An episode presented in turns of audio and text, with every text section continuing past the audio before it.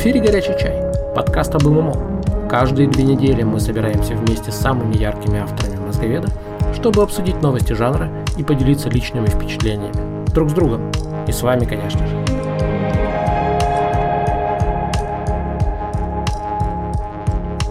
Будьте этим вечером с нами. Вместе всегда лучше.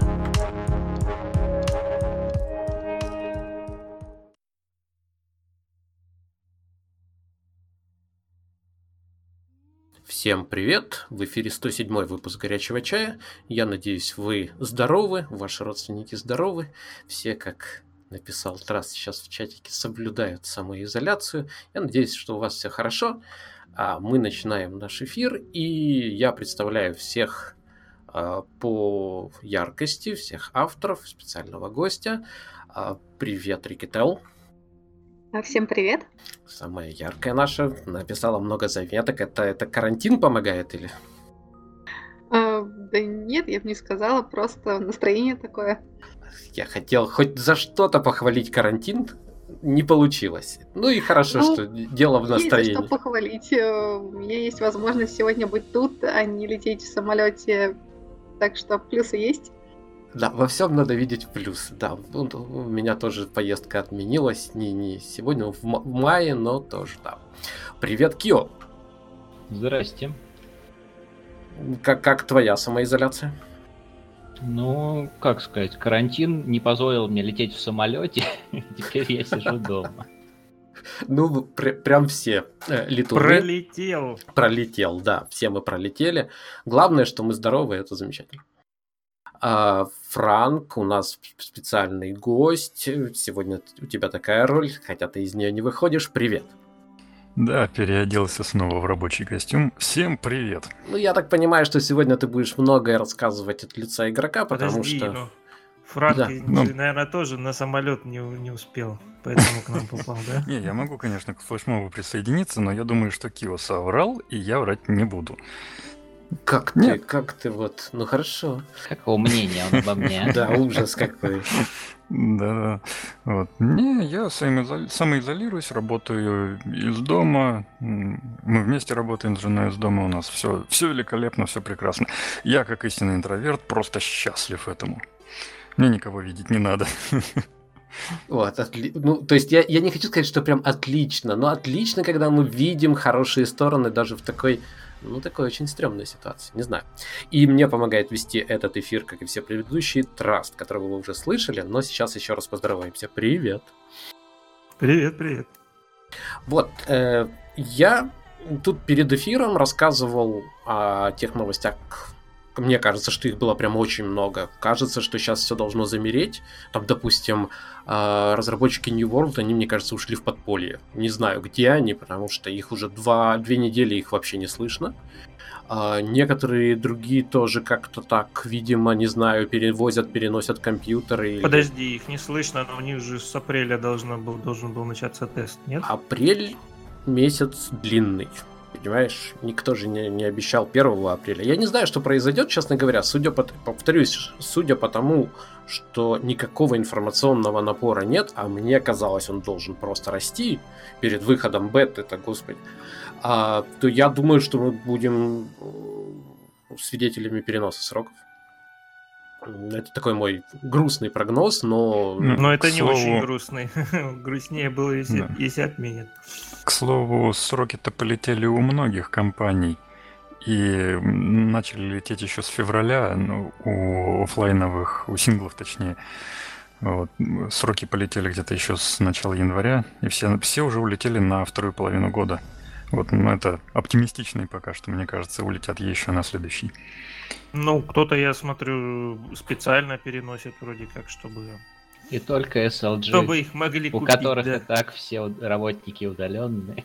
Продолжают пилить эко, да, по эко прям очень много. Я напомню, что мы выпустили Longrid, а, который очень понравился разработчикам. Я не знаю, э, на, на мозговеде такая средняя реакция, но я понимаю, что это связано с тем, что в принципе мозговеды ну так разделены, да, кто-то любит Привыкли эко. к высокому уровню. Нет, нет, мне кажется, просто сама тема эко далеко не всех э, интересует. Э, ну, это нормально. Да, то есть, э, в общем-то...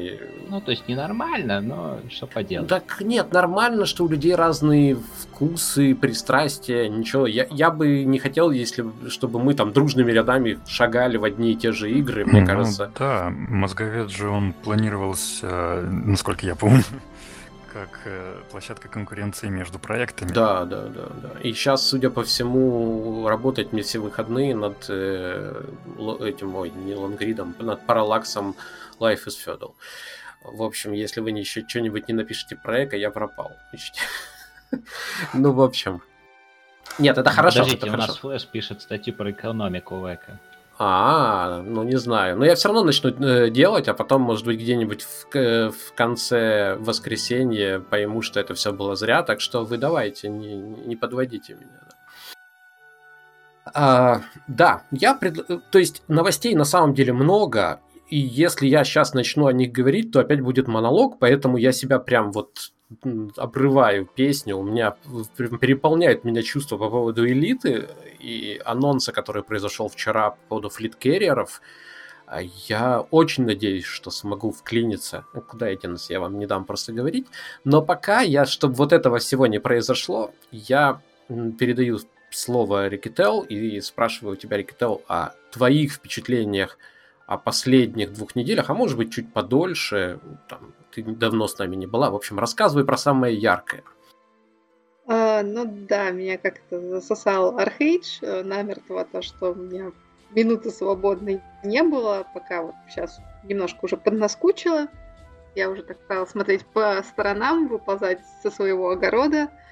Вот, э, забрела на Астелию онлайн, посмотрела на игру, так побегала, попробовала. А, не сказать, что разочаровалась, скорее наоборот, там надежды были очень слабыми, но они оправдались. В принципе, игра неплохая, но фри-то-плей есть фри-то-плей, геймнет есть геймнет. В общем, играть я вряд ли буду, но игра интересная. Но ты, а. то есть ты уже переключилась из аркейджа, потому что вот э, как бы переграние наступает. Сколько? А, да, Сколько времени? Что... Сколько времени ну, с момента? С октября, да? Да, это где-то как раз мои стандартные полгода приближаются. Вот. У меня это прям вот стабильный период выгорания, это полгода. Ну и Архейдж немножко разочаровывает в плане вот удержания, потому что он все-таки очень однообразен, и с какого-то момента начинается просто рутина. Вот либо ты выбираешь путь э, там, фермера поковоза, и у тебя каждый день трактора, грядки, трактора и так до бесконечности. Там. А, либо ты выбираешь путь, что ты качаешься. Ну, качаться там, в принципе, особо не нужно. Скорее, фармишь себе ресурсы на заточку шмота. И вот ты, значит, их фармишь целыми днями, делаешь эти одни и те же абсолютно одинаковые квесты ежедневные, а, все время вот по одному расписанию бегаешь, бегаешь, бегаешь, ничего другого не видишь, кроме одних и тех же мобов, от которых уже начинает слегка тошнить. Вот. А какого-то варианта принести свежесть в игру, ну, есть, конечно, варианты, но они очень быстро заканчиваются. То есть те же там морские какие-то путешествия, там поиски сокровищ, как бы есть, но, опять же, если заниматься этим постоянно, это опять превращается в рутину. А скажи, а было иначе? Вот в прошлом у тебя, вот чтобы ты вспоминала, а вот как-то раньше было там... В Архейдже нет. Нет, нет, не в Архейдже вообще, вот в ММО, вообще... в, ММО истории. Ну, вообще, наверное, мне очень а, подошла по ритму БДО в свое время потому угу. что там э, очень низкий порог э, входа в любую активность, да, то есть очень легко переключиться, при этом э, там действительно очень много всего. То есть вот повернешь голову, увидишь что-то новое там. И вот это вот, не знаю, ну оно поприятнее, чем в Архейдже. Ну, то есть э, э, Black Desert, с твоей точки зрения, берет разнообразием именно. А, ну... Да, оно, во-первых, разнообразие, во-вторых, эти все активности в БДО, они очень разные по ритму. То есть есть э, активности, которые от тебя требуют максимальной какой-то вовлеченности, какой-то там вот игры. Там, например, если брать то же самое ПВП с осадами, то это прям нужно э, вот целиком в это уходить, это интересно, это захватывает, но требует очень много времени. Если там это прокачка персонажа, да, брать там вот охоту на монстров, там прокачиваться, выбивать шмот, там вот этим заниматься, то это как бы чуть-чуть поменьше уже нужно баланса, просто ты приходишь там, на споты, занимаешься там несколько часов, там бьешь мобов, там используешь всякие разные скиллы, это в принципе все бодренько, весело, приятно. А, если у тебя меньше времени, то ты можешь переключиться на те активности, которые как бы от тебя требуют меньше внимания. Та же самая э, перевозка там товаров из одного города в другой, то есть ты можешь там в расслабленном режиме, там, отвлекаясь на какие-то свои дела, э, заниматься там вот, вот э, настраивать производственные цепочки, то есть тут больше нужно какое-то стратегическое мышление, персонаж уже там потом сам что-то делает, у тебя что-то строится, там рабочие бегают, все замечательно. Там, если совсем времени нету, там берешь рыбалку, отвозишь персонажа там на спот рыбацкий, оставляешь, он сидит рыбачит, там что-то делает, э, там в чатике болтаешь и никаких проблем. То есть и эти режимы, они настолько разные, что вот у меня сейчас э, там нету желания, нету силы, я занимаюсь тем, что попроще. А завтра там не, ну не завтра, там, допустим, через неделю у меня там отпуск, и я могу больше времени уделять игре, я занимаюсь тем, что нужно более э, больше внимания в игре требует. Там захотелось там исследований, пожалуйста, там куча мест, куда можно съездить, куча квестов, э, там знаний, которые нужно открыть, куда-то залезть в какую-то какое-то место, где ты никогда не бывал, пожалуйста. То есть, и оно, вот разный ритм, он как раз позволяет э, переключаться, если что-то надоело. Ну, а мне, у меня просто характер такой, и мне очень быстро надоедает. Поэтому вот это переключение, оно меня спасало. А в архиве же, несмотря на то, что вроде как занятия совершенно кардинально разные, да, там, э, ну, крафт, э, ремесло, рукодельничество и PvE, там прокачка шмота, там даже PvP в какие-то моменты, потом ивенты, все дела, все равно ритм абсолютно одинаковый. То есть тебя вот игра э, берет там за шкирку и два часа вот ты в нее просто вот залипаешь, э, что-то делая, а потом такая все свободен, иди, э, больше тебе здесь делать нечего. Или такое, что вообще происходит? А ты не сталкивалась? Я знаешь, на какой мысли сейчас себя словил? Э, я опять же вот рассказывал о том, как посмотрел э, презентации флиткерриеров э, в Elite Dangerous, и прям для меня это вот там мечта, мечта о том, как должен быть, как должен выглядеть дом передвижной, да, то есть я расскажу еще об этом. И я себя ловлю на мысли, что сейчас есть вот впереди там проекты, а я не хочу уходить из линейки, простите, а, что я о ней, э, в которой мы находимся, потому что это уже какая-то жизнь, которую не хочется бросать. Вот у нас уже идет какой раз? Третий, третий год, да? Скоро мы зайдем на четвертый год. Да, да. Скоро То есть вот сейчас вот в летом мы замкнем третий год на нахождение на этом сервере, и пойдет четвертый год. И уже вот эти связи, эти люди, ожидание обновления, ну, потому что мы на таком хитром, я уже рассказывал, сервере, который прогресс-сервер на самом деле, то есть мы жив, живем в прошлом и ждем четвертых хроник, если, если это кому-то о чем-то говорит, а, новых территорий и так далее. И я понимаю, что я ну, немножко переживаю по поводу вот этих игр, которых все не было, не было, а сейчас они приближаются таким широким как-то фронтом, потому что еще и Dual Universe. Как-то э, неожиданно, да? Ну вот да, да, этот момент наступает, и надо выбирать. И... Пусть они сначала дойдут. Ну, ну да, пусть они, конечно, сначала дойдут, но я переживаю, у меня нет такого чувства, куда бы податься, я переживаю по поводу мира, который, возможно, придется бросить, а такого желания нет пока. Вот я не знаю, ты сталкивалась с таким вот, э, с такой ситуацией или нет? Ну, вообще говоря, сталкивалась. А, наверное, не сейчас, потому что сейчас у нас совсем маленькая команда ребят, и у нас, ну, то есть там мнение каждого, оно, в принципе, максимальный вес имеет всегда. Вот. А когда были, ну, уже сообщества побольше, да, то есть там гильдия, и вот каждый выход новой игры, да, это какой-то вот прям стресс для сообщества, потому что, э, во-первых, там другие люди могут уйти, да, к которым ты уже привязался и которых не хочешь терять, а во-вторых, и самому интересно уйти, а уйти там оставить нельзя, и, в общем, разрываешься на, на части. Так было, когда как раз э, БДО стартовала, у нас была гильдия в Терре. А, тоже не самые такие легкие времена переживала, и, в принципе, ее БДО, наверное, добила. Но вот. это хорошо или плохо, вот то, что ты сталкиваешься с такой дилеммой? Ну, это тяжело, но поскольку я человек увлекающийся, то я как раз э, нахожусь в той группе людей, которые, если вижу, что у нас идет какой-то раскол, и люди уходят вперед, да, куда-то в другие какие-то места, я, скорее всего, уйду с ними. Мне это интересно. Интересно видеть новое. Как я уже говорила, я очень непостоянная. У меня вот полгода и, в принципе, как бы выгорание уже идет. Вот. Но, конечно, это очень расстраивает с точки зрения того, что вот это вот сообщество, оно все равно неизбежно раскалывается. Да? То есть кто-то уходит, кто-то остается, кто-то вообще, глядя на все это, просто уходит из игры, уже никуда не идет. И так, наглядываясь назад, у нас так растерялись очень многие люди. Да, у сообщество было довольно большим, и сейчас там у нас там совсем немного людей, которые периодически вместе стартуют в какой-то игре, и это, конечно, грустно. Вот. Э, и как-то хочется вроде и вернуться куда-то назад, найти какую-то игру, где обосноваться, что вот это был прям дом, что вот здесь вот прям было а, всем комфортно, мы играли, никуда отсюда не уходили. Но не сложилось у нас так.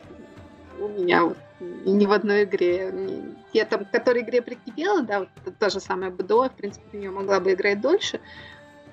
Но у нас там ребята разбежались, в основном там кто-то себе шмот поломал, психанул, ушел, кто-то там захотел другую игру попробовать, но постепенно вот тоже наша команда так это расползлась. Кстати, я, я вижу это очень часто. Вот с одной стороны, вот эту ну, я не люблю обобщение, но это действительно корейская мода а на заточке. Это прям в, любой игре, э, которая вышла из Южной Кореи, бери, и там будет это для растягивания процесса будет вот этот момент. И сам по себе этот момент предусматривает поломку вещи. Да? То есть такое, ну, это очень азартная игра, у которой очень э, большие эмоциональные последствия проигрыша. И я вижу это и в Lineage, я вижу это в, э, по, по, вот, по твоим рассказам в БДО и в других играх. Да. Вот мне интересно, э, на твой взгляд, этим рискуют э, или этим как раз... То есть больше плюсов от такой системы или больше минусов?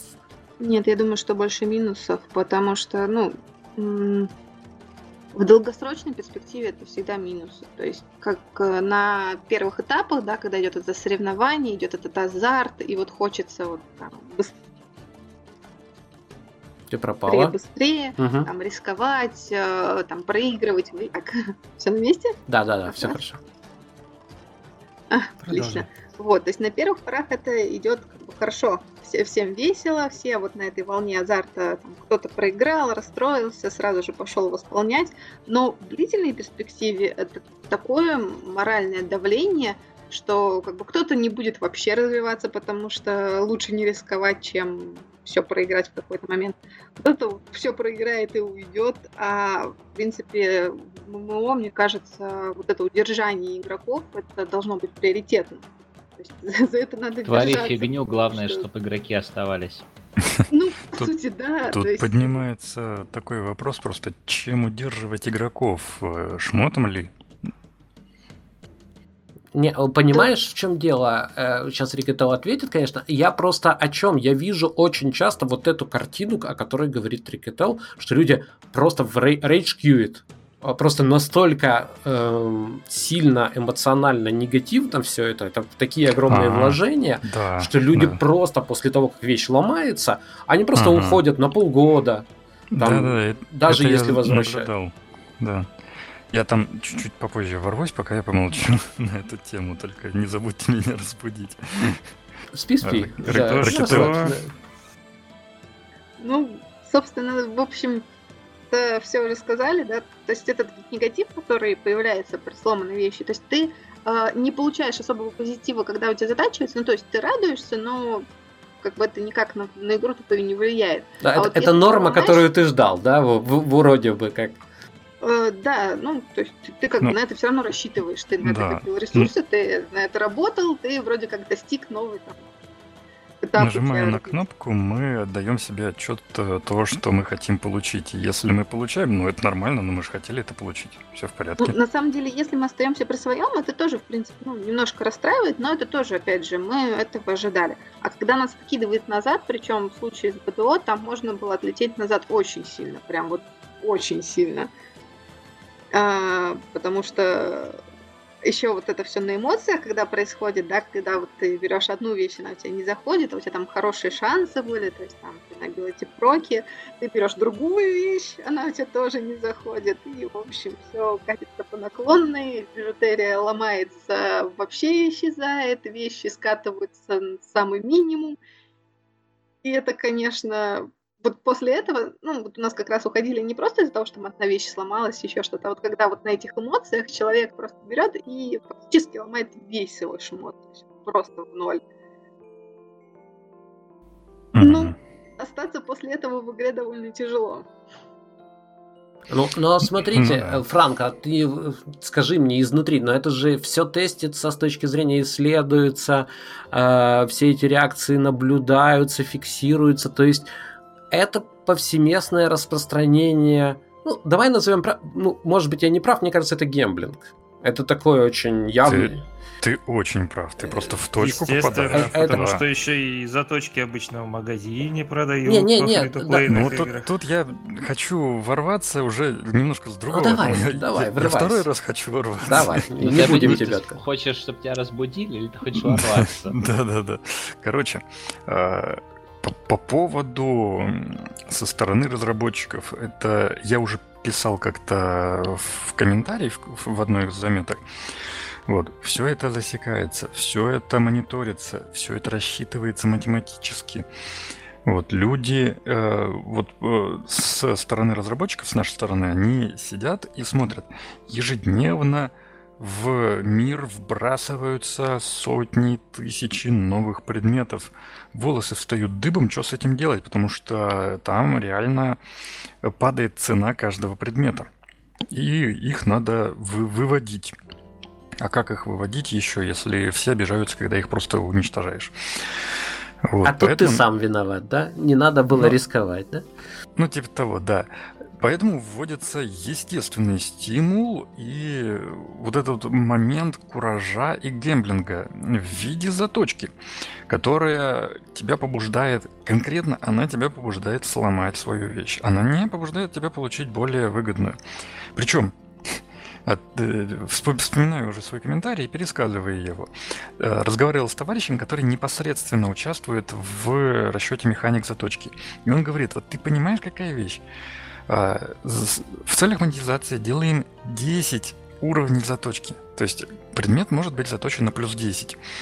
При этом плюс 5 является рядовым штатным э, модификатором заточки, с которым можно, в принципе, и в PvP сунуться, и на моба, и все остальное. Играть с ним одно удовольствие. Вот. А начиная с плюс 6, у тебя очень резко падает шанс удачи, и пушка ломается.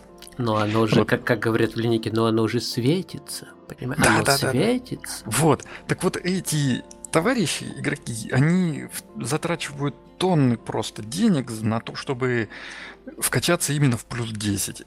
Ни у кого это не получается. Там есть на, на всем сервере в проекте буквально две штуки э, эквипа, которые вкачаны на плюс 10. Но это был такой убер-шанс просто.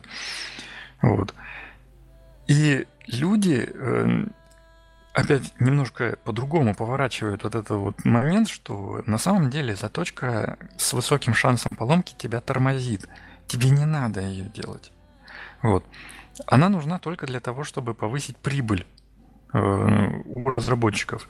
А люди это поворачивают совершенно в другую сторону. Они, наоборот, но, стремятся. Но, но подожди секунду. То есть ты не рассматриваешь варианты, когда в игре нет механик, которые бы... Ну, вариантов, когда нет механик за счет заточек, которые приносили бы разработчикам денег. А я как, как раз... Play, например. Я, Нет, нет, подождите, подожди. я хотел как раз разделить, отделить. Давайте мы сейчас не будем говорить про монетизацию заточек Да. вообще. Вот будем говорить про чистую игру, в которой, ну, была такая игра, называлась Lineage 2. Она была по Мгм. подписке, и заточки там были. То есть ничего же это не ново под луной. Я предлагаю смотреть просто на ситуацию Ну, с точки зрения щас- чистого геймплея. Да, сейчас я с второй, из глубины второго врыва выйду из рекурсии на первый уровень, и там тогда расскажу еще, почему хотел в первый раз ворваться. Вот. В общем, э, ситуация с э, заточками, она именно такая, что люди смотрят, э, сколько выводится через заточку шмота. И если его выводится недостаточно, то добавляются новые стимулы конкретно заточки, конкретно на вывод шмота. Вот. А не для того, чтобы люди прокачались совершенно. Это такая система, ну ты не можешь просто взять и отобрать у человека пушку, он обидится.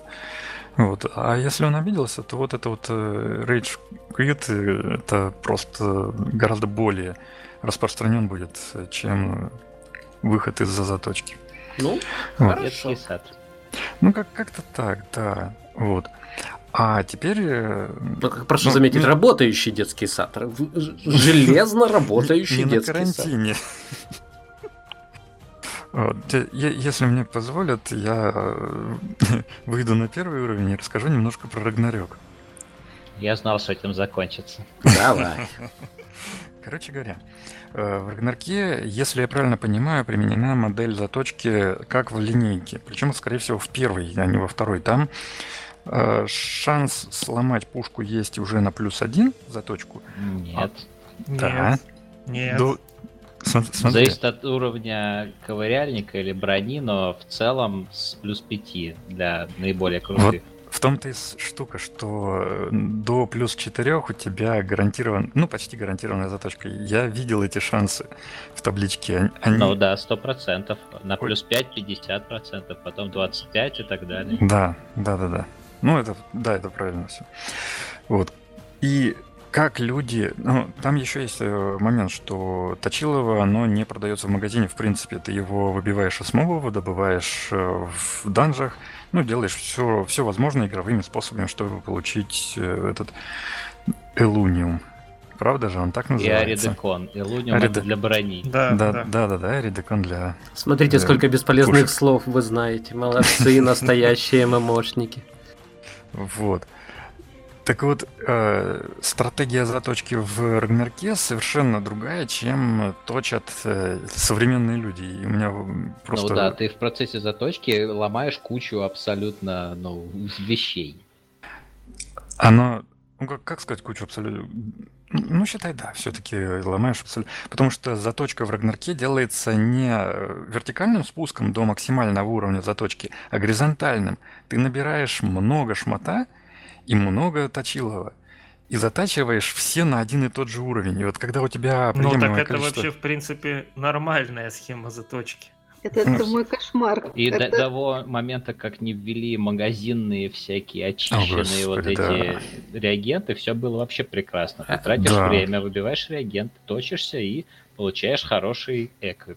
Э, вообще всё а, поч- а почему кошмар? Это же увеличение шансов. Ну, то Потому есть что это- это система, которая была на старте архейджа крафта вещей, когда ты а, крафтишь кучу первого уровня, потом то, что у тебя прокнуло, ты перекрафчиваешь во второй уровень, потом в третий, потом у тебя не заходит, и ты снова крафтишь эту кучу бесполезного хлама первого уровня. А, и так до бесконечности. Но Это просто вот жутковато. э, в комментариях сейчас вспомнили еще систему, это люди вспоминают, а мы с этим прямо сейчас живем. Да. Это когда в линейке 60% шансы на успех э, крафта. Это про- Без вариантов. без вариантов 100%, просто, да. Э, и просто жуткая берет обида, когда ты, допустим, а, ну, а это крафты полноценные, то есть ты на них Когда собираешь. ты месяц собирал, да. Да, ты месяц на них собираешь, и вот Это нажимаешь. же проблема механик. Если есть какие-нибудь профессии или там зелья или магия, которая повышает шансы, это же интересно. Не, а вот смотри, и нам люди, ну, смотри, я отношусь к этому так. Вот есть такие правила, с этим надо что-то делать. И более опытные люди говорят, ребята, вам надо делать 4 предмета сразу. Почему? Uh-huh. Потому что 4 предмета сразу у вас не будет чистого разочарования. С вероятностью 96% у вас э, а, хотя бы одна вещь, но скрафтится. Uh-huh. А, про- проблема в чем? Проблема в том, что далеко не всегда э, нужно, допустим, тебе две или три вещи, а вдруг скрафтятся, да, то есть, ну, тебе надо всех этих... Э, всех ну, этих... прокнуло, повезло, продаешь. А, не так, ну, ну да, но, но, в, но в целом я хотел сказать э, то, что все равно с вероятностями игроки находят, как бороться. Э, я и... тебе скажу, Кио, ты представляешь, насколько это замедляется твой прогресс, в принципе. Ну, то есть, если ты вместо того, чтобы месяц собирать на одну попытку, собираешь 4 месяца на 4, потом, но тебе все равно нужна только одна. Но ты не хочешь собирать 4 месяца, собирай один, но будь как бы готов к тому, что на выхлопе у тебя не останется ничего. Ну да, в принципе это то же самое. 4 последовательных или 4 вместе это вопрос эмоций исключительно, не вопрос вероятности. Но нет, мне кажется, это более оптимальный путь, потому что тебя может прокнуть на первом, и ты потратишь один месяц. С немного большей вероятностью ты на следующем месяце соберешь еще один комплект и если тебе а, повезет, а, ты потратишь два месяца. В этом контексте согласен. Тут, тут есть еще один момент. Э, ты, вот мы говорим, что тебе нужна одна, остальные не нужны. Э, ты и до этого говорим, что тебе надо собрать, потратить 4 месяца.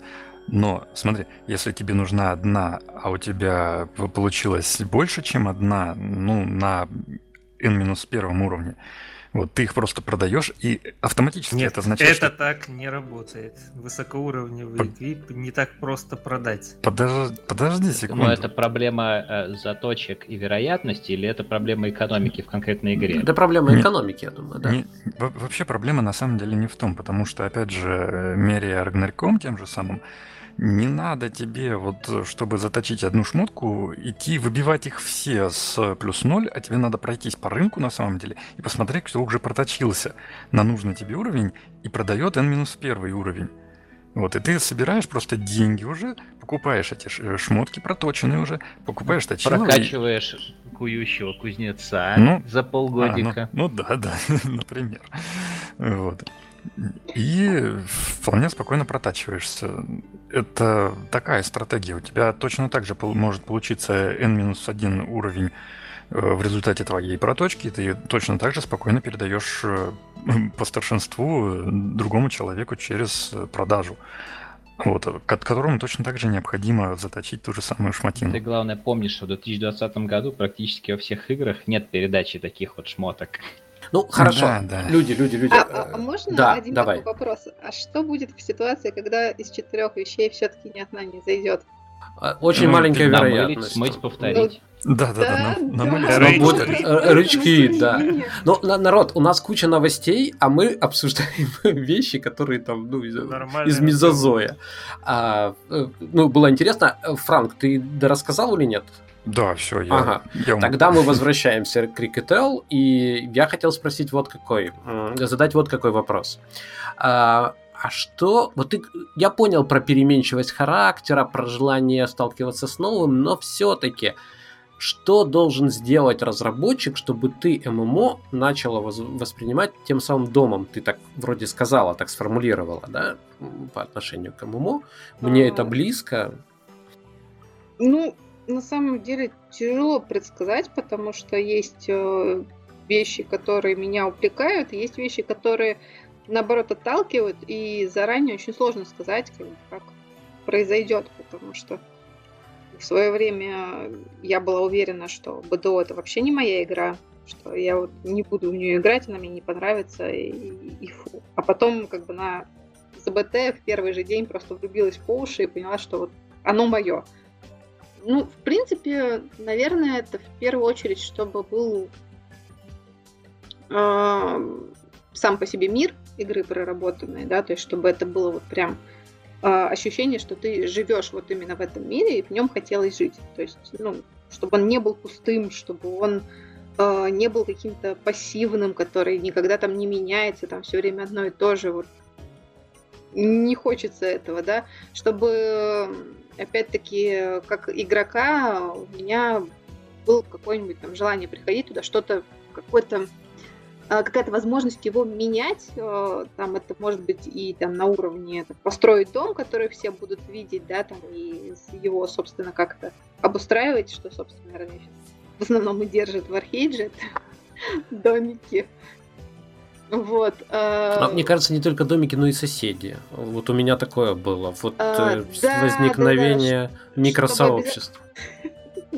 Микросообществ? Меня соседи очень специфическим образом держат в игре, потому что, ну, если не брать а, людей, с которыми я играю, которые там, семью составляют, да, в Архейдже, а, я очень не люблю наших соседей, я очень не хочу отдавать нашу территорию. Альтернативно удерживают. Да, у нас с ними небольшой конфликт был на старте. Ну как конфликт, как бы они у нас увели кусок земли, за который я их до сих пор простить не могу. Вот, сказали, что мы испанцы, мы вообще не понимаем, что вы нам говорите, до свидания. да, Сейчас Франк должен сказать, не заклаймлено. Значит, можно не, забирать. Ну, понятно, что это было все как в пределах так, игровой механики, что они там даже, ну, можно похвалить, они пришли в инвизе, подкрались и поставили там, пока мы считали ворон, заняли наше место. Но как бы осадочек остался. Да, то есть это вот ну, в общем, мы недолюбливаем а, наших соседей. Ты, ты, ты знаешь, э, извини, что меня э, удивляет в разговорах про игровой момент? Вот это звучит постоянно, это звучит э, и в Эко, и в других играх. Это игровой момент, это игровой момент. И у меня вопрос, а отношения между людьми это игровой момент или не игровой момент? Игра может предусматривать все что угодно, ей все равно, но только людям, которые в ней играют, почти всегда не все равно. Ты, то есть, понимаешь, ты, вот сейчас, мне кажется, э, э, отчасти даже навязано вот то, что они в инвизе подобрались, вы э, украли, хотя понимали, что вы хотите, то есть вы сейчас хотите взять эту землю, и вы уже все распланировали и так далее. И мы вроде как их прощаем, потому что, ну они же не нарушили правил. Ну, то есть э, физических законов не нарушили. Ну, так и мы их не простили, собственно. Ну вот да, но... Э, просто это все время звучит, э, ну часто звучит как индульгенция. А что такое? Это в рамках правил, да? Ну то есть mm-hmm. игровой момент. Что ты ко мне привязался? Почему ты на меня mm-hmm. обижаешься? Мне иногда кажется, что довольно много игровых моментов, созданных для игроков, как будто бы предусматривает максимальную степень доверия между этими игроками, чтобы считаться игровыми моментами. Иначе получается как-то одни игроки пользуются некоторыми игровыми моментами, а другие игроки видят в этом, ну, прямое или оскорбление для себя, или еще что-нибудь. Ну, как какие-нибудь негативные последствия. Угу. Ну, мы перебили тебя, Рикотало, извини. Mm, да, я остановилась, насколько помню, на том, что должно быть в игре, да, чтобы увлечь. Да. Чтобы она домом ну, стала, домом. Ну, мир, да, да мир. В первом... Чтобы это мир, чтобы влияние на мир можно было оказывать какое-то хотя бы, пусть даже визуальное, но в идеале, конечно, чтобы какое-то развитие мира шло именно либо в экономическом каком-то плане, либо там в части, там, не знаю, открытия каких-то новых историй, там сюжета развивалось. Ну и если как бы этого всего нету вдруг, да, то есть есть просто мир, добро пожаловать, то тогда, чтобы она предоставляла большое количество механик э, и удерживала людей, то есть чтобы там были и PvE игроки, и PvP игроки, чтобы это можно было все э, как бы, вот, сбалансированно этим людям существовать вместе, потому что ну, если уж э, там игра не предоставляет каких-то возможностей э, создавать сюжеты, да, вот участвовать в этих сюжетах, то хотя бы, чтобы эти сюжеты можно было создавать игроками, да, и чтобы были эти люди, которые будут создавать эти сюжеты. Есть, Ты ну, мне прямо меня... сейчас от... напомнила эту избушку из фильма «Чародеев», когда у нее попросили пирожные с кремом.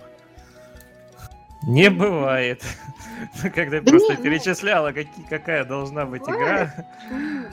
Бывает. Э, я уверен, что это можно сделать просто, просто подхода.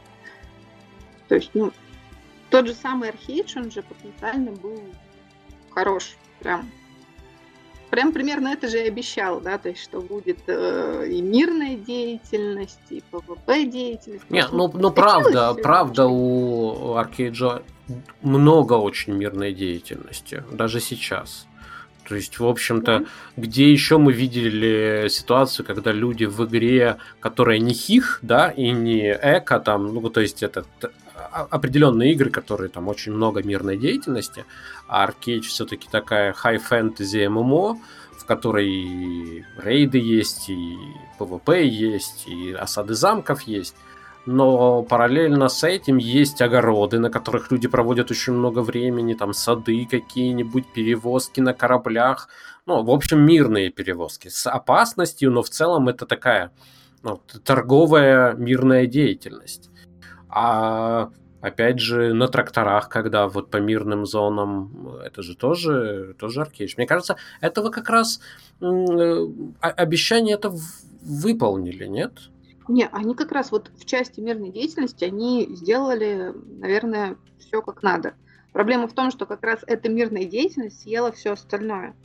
То есть, по большому счету, сейчас есть игроки, которые могут играть в огороды, в поковозов, а есть игроки, которые как бы их почему-то, ну, точнее, не почему-то, их, вот, на мой взгляд, не так много, на самом деле, как людей, которые вот в мирную играют, да, у которых есть там свои домики, свои там своя атмосфера, они там занимаются своими делами.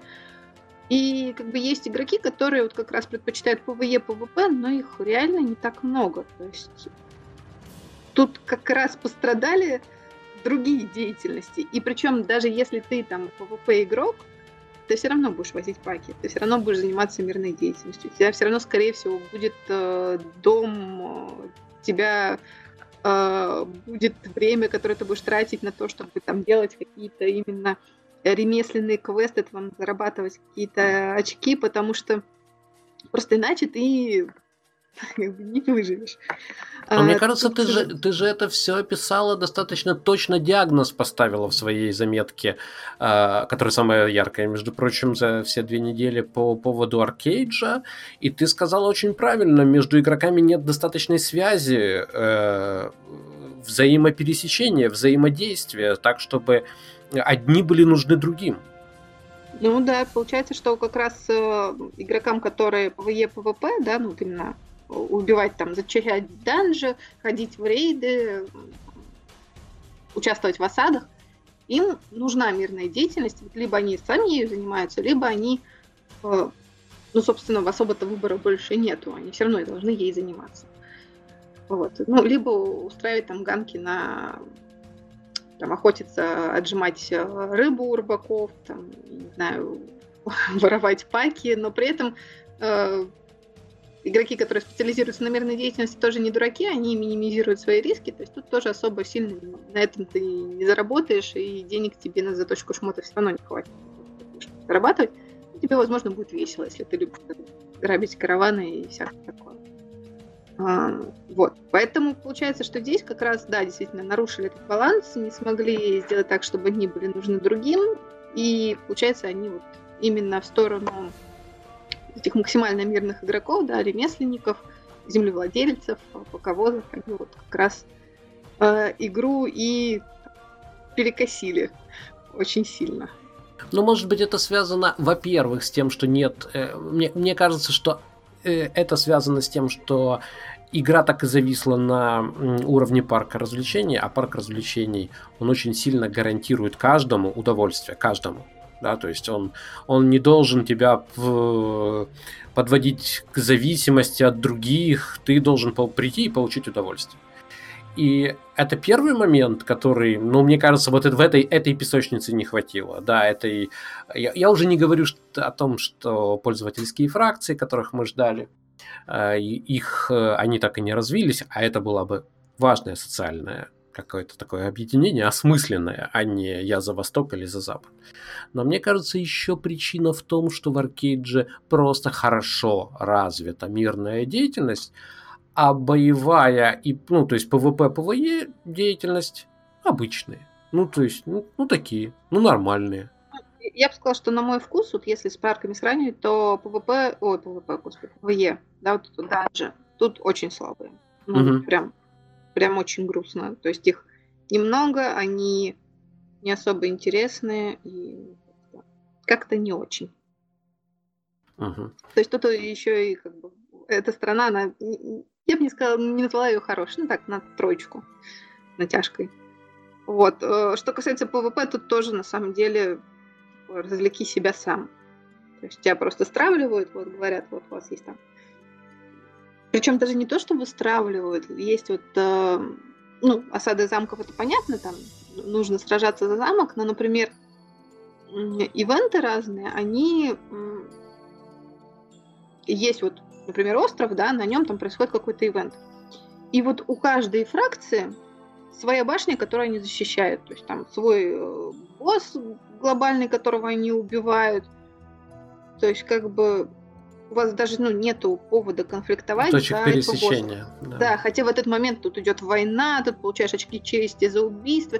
И если очень хочется, ты можешь пойти вот на соседнюю башенку и, собственно, замутить там ПВП. Хотя, по идее, это как бы ПВП-ивент. Он как бы происходит во время войны. Вот, ну, поставьте одну башню с одним боссом, чтобы как бы кто как бы, какой рейд придет более сильным, кто победит, тому этот босс и достанется. Может быть, даже с какими-нибудь там хитростями, чтобы там стратегии придумывать, как этого босса там побеждать и все такое. А на деле вот вам отдельные четыре песочницы, там причем четвертая уже никому не нужна, потому что фракции пользовательских-то и нету. Вот развлекайтесь, играйте. А я вот у тебя хотел спросить э, об одной такой штуке. Какое-то время назад, года два, может быть три, несмотря на то, что Аркейш развивался так себе, они все-таки реализовали в одном из обновлений э, достаточно интересное Эм, развитие северных территорий. Там можно было разные здания ставить, э, по-моему, делать квесты для жителей. И эти жители там должны были, чтобы эти здания развивались. Чем-то это даже напоминало те самые узлы, в том смысле, что строитель, строительство всяких э, больших э, проектов, которые превращались там в башни, в какие-то мастерские и так далее, велось всем миром. Вот скажи, ты это увидела? Это сейчас в Unchained есть? Это же актуальная версия? Это, это очень грустная а, вещь, потому что в Unchained, ну, по крайней мере, на моем сервере, и насколько я понимаю, это в принципе везде, ничего такого нет. То есть тут а, я бы сказала, что тут откатились даже назад. То Подожди, есть, нет, а... нет этих механик вообще? Вообще. То есть либо их нужно как-то инициировать, и никто этого не делает, да, то есть никакие там топовые гильдии не хотят этим заниматься. Но, насколько я понимаю, сейчас это вот его в принципе нету, то есть ни фракций, ни каких-то... Ну, есть там возможность заключить альянс там с пиратами или с восточников-западниками на каком-нибудь ивенте, но как бы на этом все. А северные территории захватываются получается, либо западниками, либо восточниками, даже пираты в это не могут. Ну, они могут смешаться, но захватить территорию не могут. А, то есть, есть... они отказались, по-моему, какое-то время назад от пользовательских фракций вовсе, да? Да, да их вообще нету, и получается, фракционные земли это стабильно, ну, ты захватываешь э, территорию, либо ты ее удерживаешь, ну, при первом захвате ты строишь действительно какие-то строения, но они по умолчанию предопределены, то есть там офицер, ну, герои фракции ставят э, фундаменты, там, кто сейчас активен, там, они приносят пати, получают за это какие-то награды, домики строятся, но это все развлечение на час времени. Вот. Ужасно. Получа- получается несколько строений, э, есть э, базовые фракционные квесты ежедневные, то есть там убить 100 мобов на территории, там отвести какой-то пак скрафченный тут же, там в соседнюю башню, там, буквально 50 метров провести, и привести с этой же территории, на которой ты находишься, там, ресурс, который север, минеральная вода, либо горящие так сказать, поленьги. А, вот, то есть ничего особо сложного нету. Единственный момент, который как-то объединяет, ну, два момента есть. Во-первых, то, что убийство мобов, вот этих 100 мобов, а, чтобы их убивать, а, должна быть территория очищена. Чтобы ее очистить, нужно там где-то раз в три дня появляется башня, которая типа загрязняет, и ее нужно уничтожать там с э, арбалетов осадных, и там нужно очень много людей. То есть там, э, наверное, три рей... да, где-то в три рейда мы ходили, и то с трудом это все зачищали, то есть людям нужно потратить много времени, а, собрать большое количество людей и вот раз в три дня ее зачищать. То есть вот этот один объединяющий момент, а второй объединяющий момент это а, когда герой может а, запустить там особый ивент на копку руды. Вот. Причем поначалу было очень распространено, что этот ивент запускали, скажем так, втихаря, да, для своей гильдии, особо никого не оповещая. И это было поводом таким конфликтов э, среди гильдий. Ах, ах вы хомяки, да? Да, примерно так. То есть там даже приходили, врубали PvP режим и, в общем, наказывали за такую жадность. Там были всякие скандалы. Ну, в общем, вот, собственно, две активности на севере, которые объединяют игроков. Все остальное конец. На этом больше ничего интересного нету. Ну и осады. Ну хорошо, и уже завершая тему Аркейджа, я хочу у тебя спросить вот твой прогноз по поводу Unchained. То есть такой, в принципе, хороший задел был. И, ну, мне кажется, он остается с, э, с точки зрения монетизации, я так понимаю, да, ты, ты рассказала, что они многие достижения убивают просто даже без монетизации, да, просто, просто, просто даром.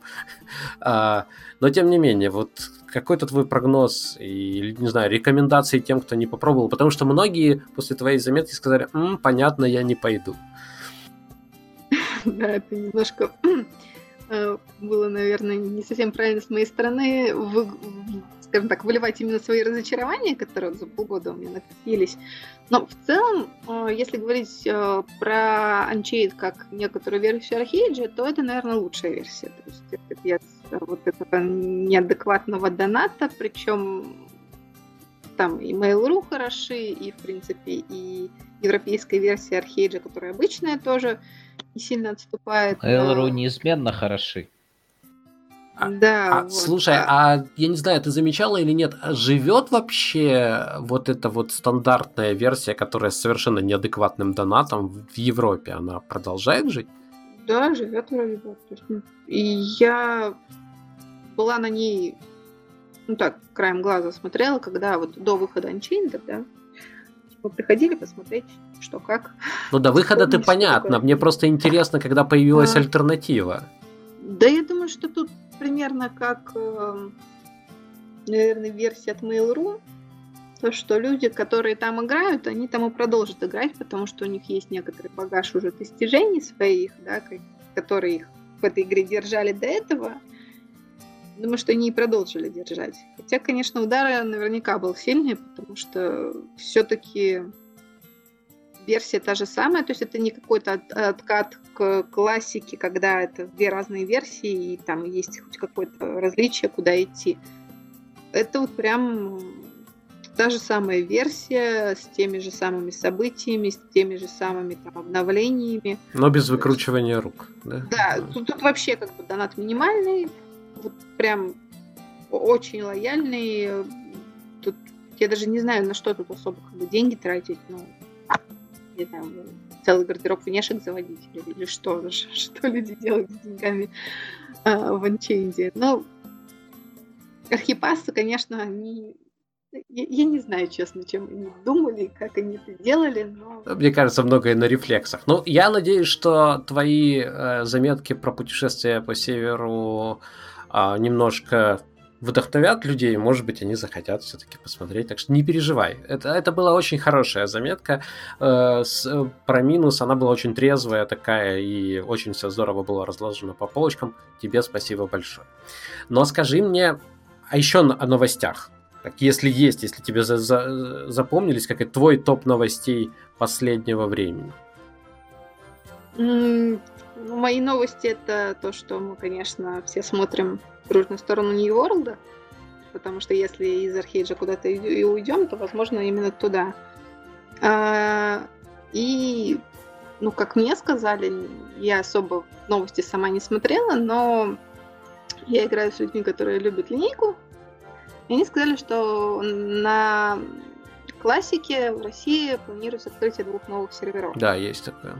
Вот, и, собственно, возможно, возможно, я в очередной раз попробую поиграть в линейку, хотя у меня обычно Вот полгода в других играх в линейке мне хватает двух дней, чтобы понять, что а, я больше не могу. А почему не прийти в нормальную линейку? У нас есть такая, она же абсолютно прекрасная, в отличие от классики, которая ужасная. Ну ладно, это крик души.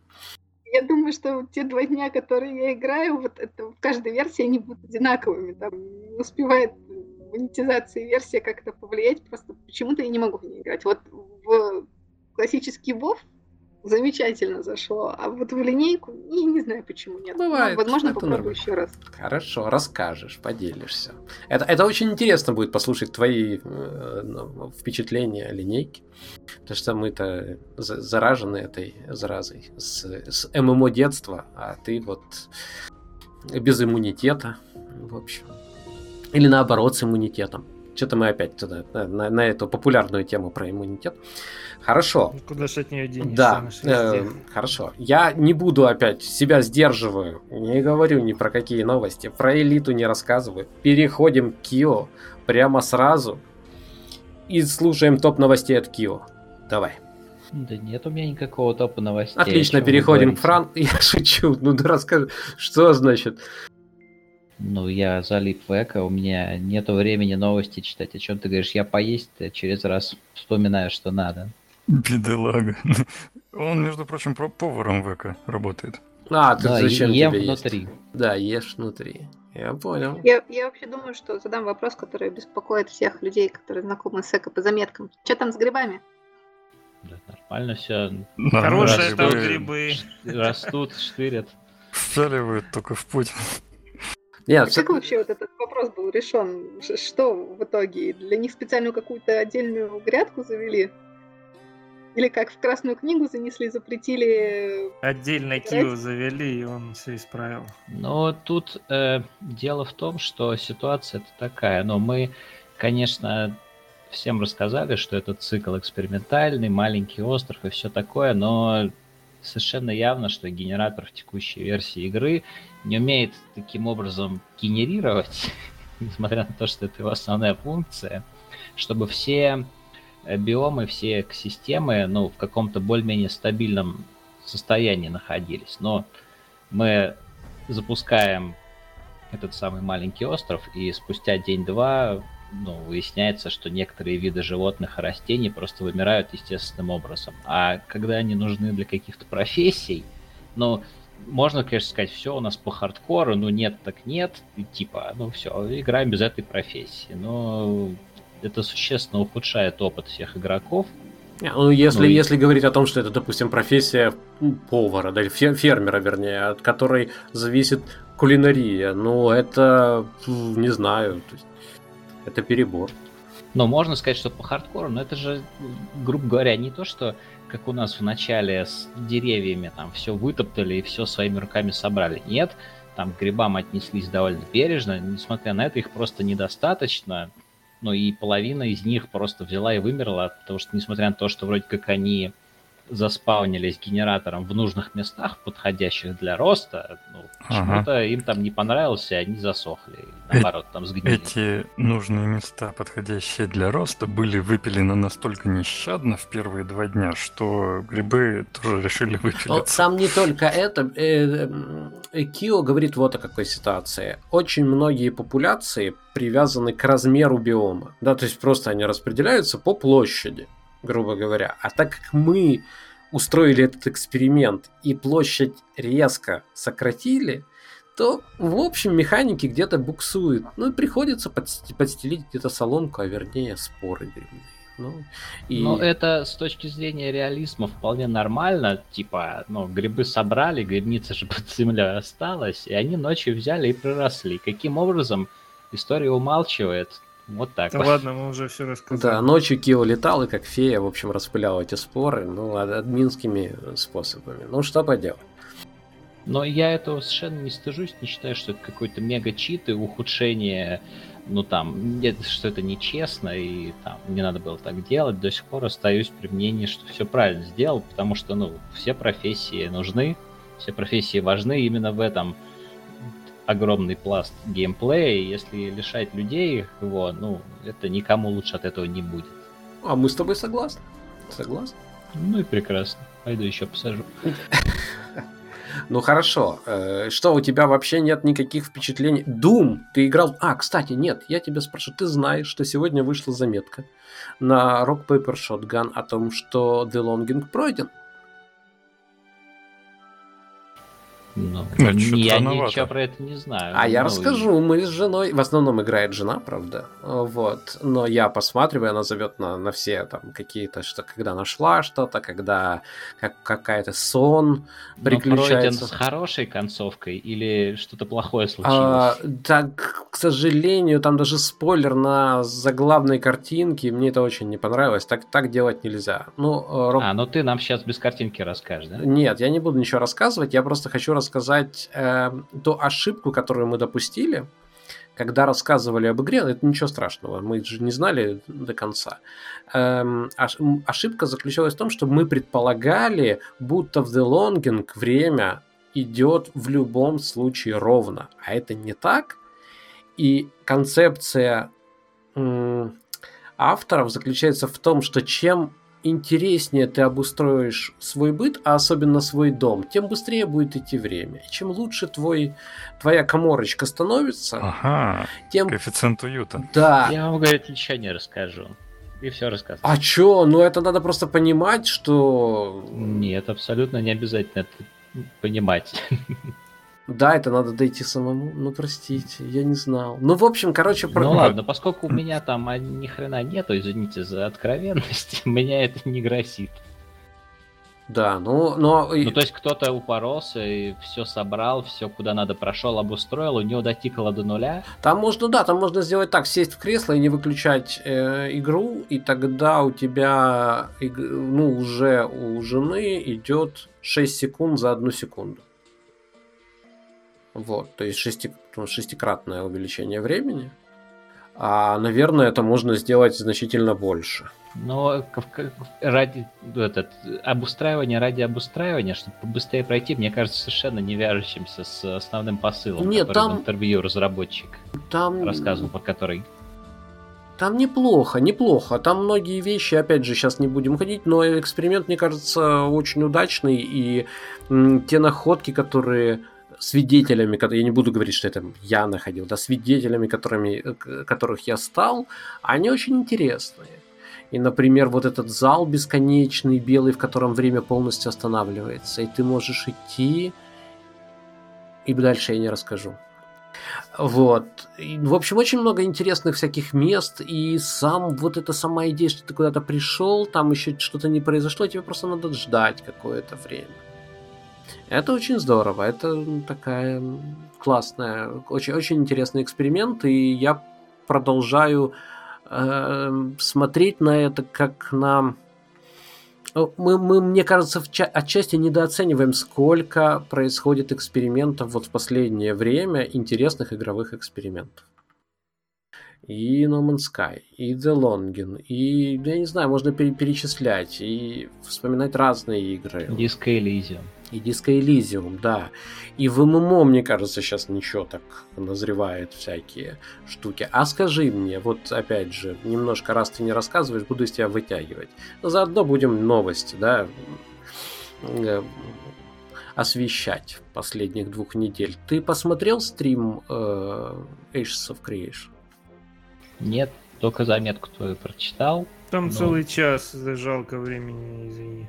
Ну, я не могу сказать, что я сильно жалею, ну, потому что хорошо, что видно, что идет прогресс какой-то, они опомнились там, я не знаю, или что произошло, но я не вижу, вот, я уверен, что достаточно хорошо все это описал, и я не вижу каких-то, ну, прям, вот, вещей, которые, ну, в начале разработки, которые меня привлекли. Вот эти все узлы, и все там влияние, их разрастание, но оно какое-то, я не знаю, то ли я уже к этому привык, то ли просто идея как-то немножечко подсхлопнулась, как с New World, например, происходит, что они анонсировали очень прикольную штуку, а потом выяснилось, что мы получаем набор уже реализованных там в многочисленных проектах механик. Мне кажется, что с одной стороны, они действительно, по большому счету, а, начали перестраховываться и подсхлопнулась идея узлов, потому что Ну, понимаете, вот для всего нужно свое, свое время. Когда анонс, нам хватит небольшой информации. И дальше мы достраиваем эту логическую цепочку, да, вот узлы, вот эти лю- люди как основной ресурс, нужные люди. А потом мы видим эту реализацию. Я уже писал об этом в комментариях. Меня очень беспокоит, что, допустим, э, тот же э, обустройство узла это квест, который ты берешь и ты идешь его делать, чтобы получить опыт. И это очень сильно отличается от э, ну, реальной песочницы, когда ты это делаешь осмысленно. Я это делаю для того, чтобы здесь было здание. Да, я прикладываю усилия, я прикладываю время не для того, чтобы получить опыт. И, и не для того, чтобы пройти очередной 101 там, 1001 квест. А для, я знаю, и я это делаю для этого, и это получится. И тогда люди бы понимали, что это дом. Мне кажется, вот этого всего не будет происходить. Но... Ну и вот это именно то, о чем я говорю. Мне же втройне сложнее, потому что какой бы мне хотелось New World, ну и Ashes of Creation тоже, наверное, можно понять по моим многочисленным ворчливым заметкам, ну, которые да, да, про да. хардкорные варианты. А одновременно с этим, ну, из того, что не является фантазиями, а то, что действительно существует. Но я играю в эко, и я смотрю на механики эко, я смотрю на, как, на то, как они развиваются, а потом я смотрю на вот это схлопывание и ленивый геймдизайн, когда нам говорят, чуваки, ну смотрите, точку будет осаждать 50 человек с одной стороны, 50 с другой, еще мы случайно их выберем. Но я прям, у меня просто становится очень грустно.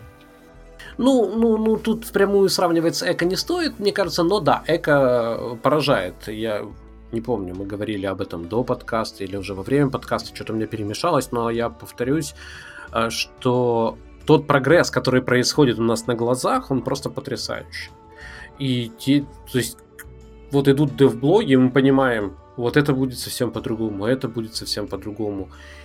И это то, чего хочется, конечно, видеть в любой игре.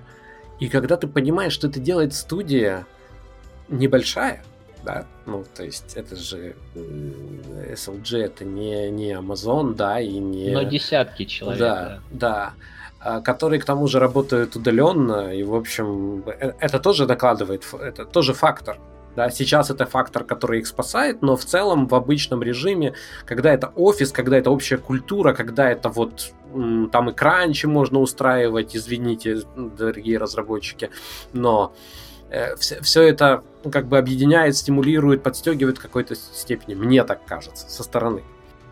А здесь, несмотря даже на вот это вот раз, э, распределенное местонахождение разработчиков и небольшой бюджет, и небольшую, небольшую студию, происходят просто потрясающие вещи. Просто крышесносящие.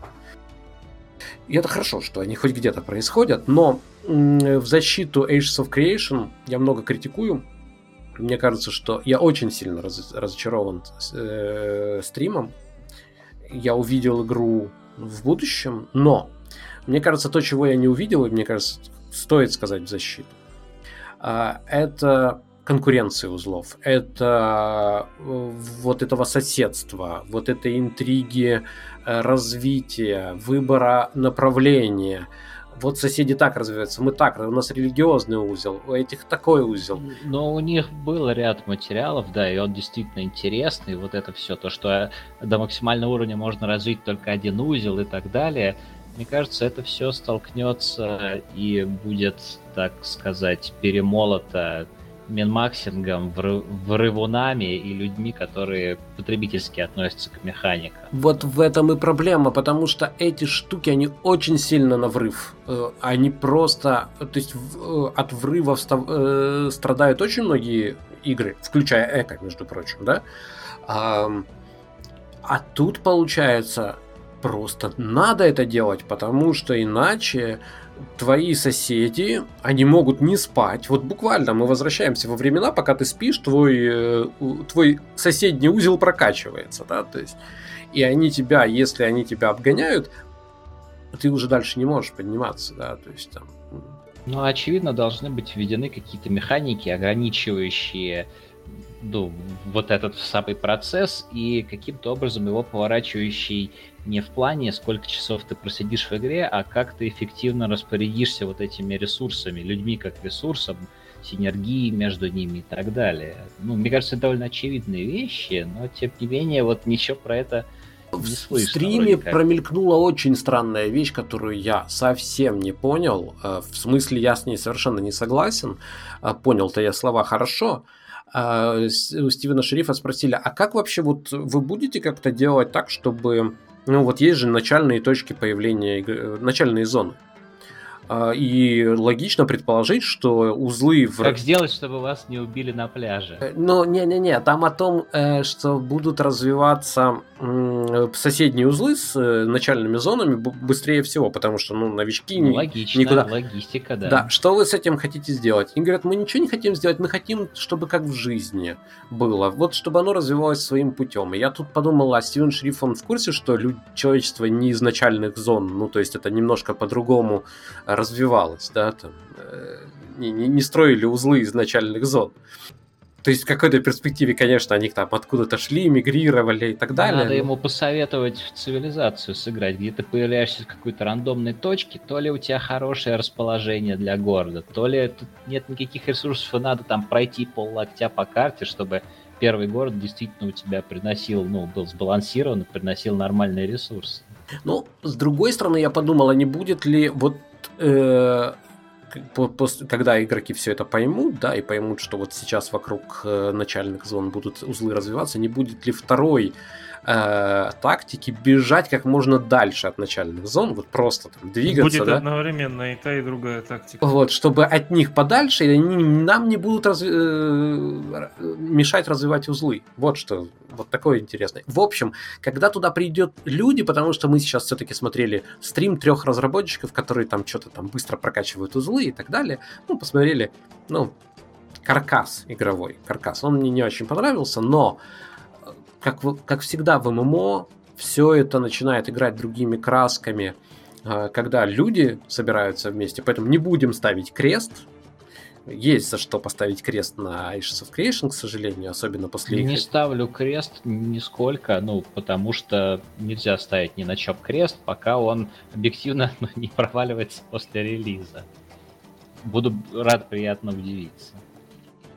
Хорошо. Я все-таки сейчас тогда расскажу про очень-очень коротко расскажу, почему я в таком... Не, не сдержался. Не сдержался. В, э, про Elite Dangerous, почему я в таком восторге. Я хотел сегодня, очень хотел выпустить материал, но понял, что он заслуживает большего, его нельзя комкать, и я выпущу его спокойно на следующей неделе, а сейчас просто вот я весь в нетерпении рассказать, что, э, на мой взгляд, они сделали в контексте элиты, они сделали очень большой шаг вперед и очень мощный шаг вперед, э, выпустив, выпуская в июне, э, предположительно, да, в июне должны выйти Fleet Carrier, э, обновление с Fleet Carrier. Это такие, ну, фактически будем называть это домами, потому что... Мазершипы. Ну да, это материнские корабли, которые могут путешествовать очень далеко,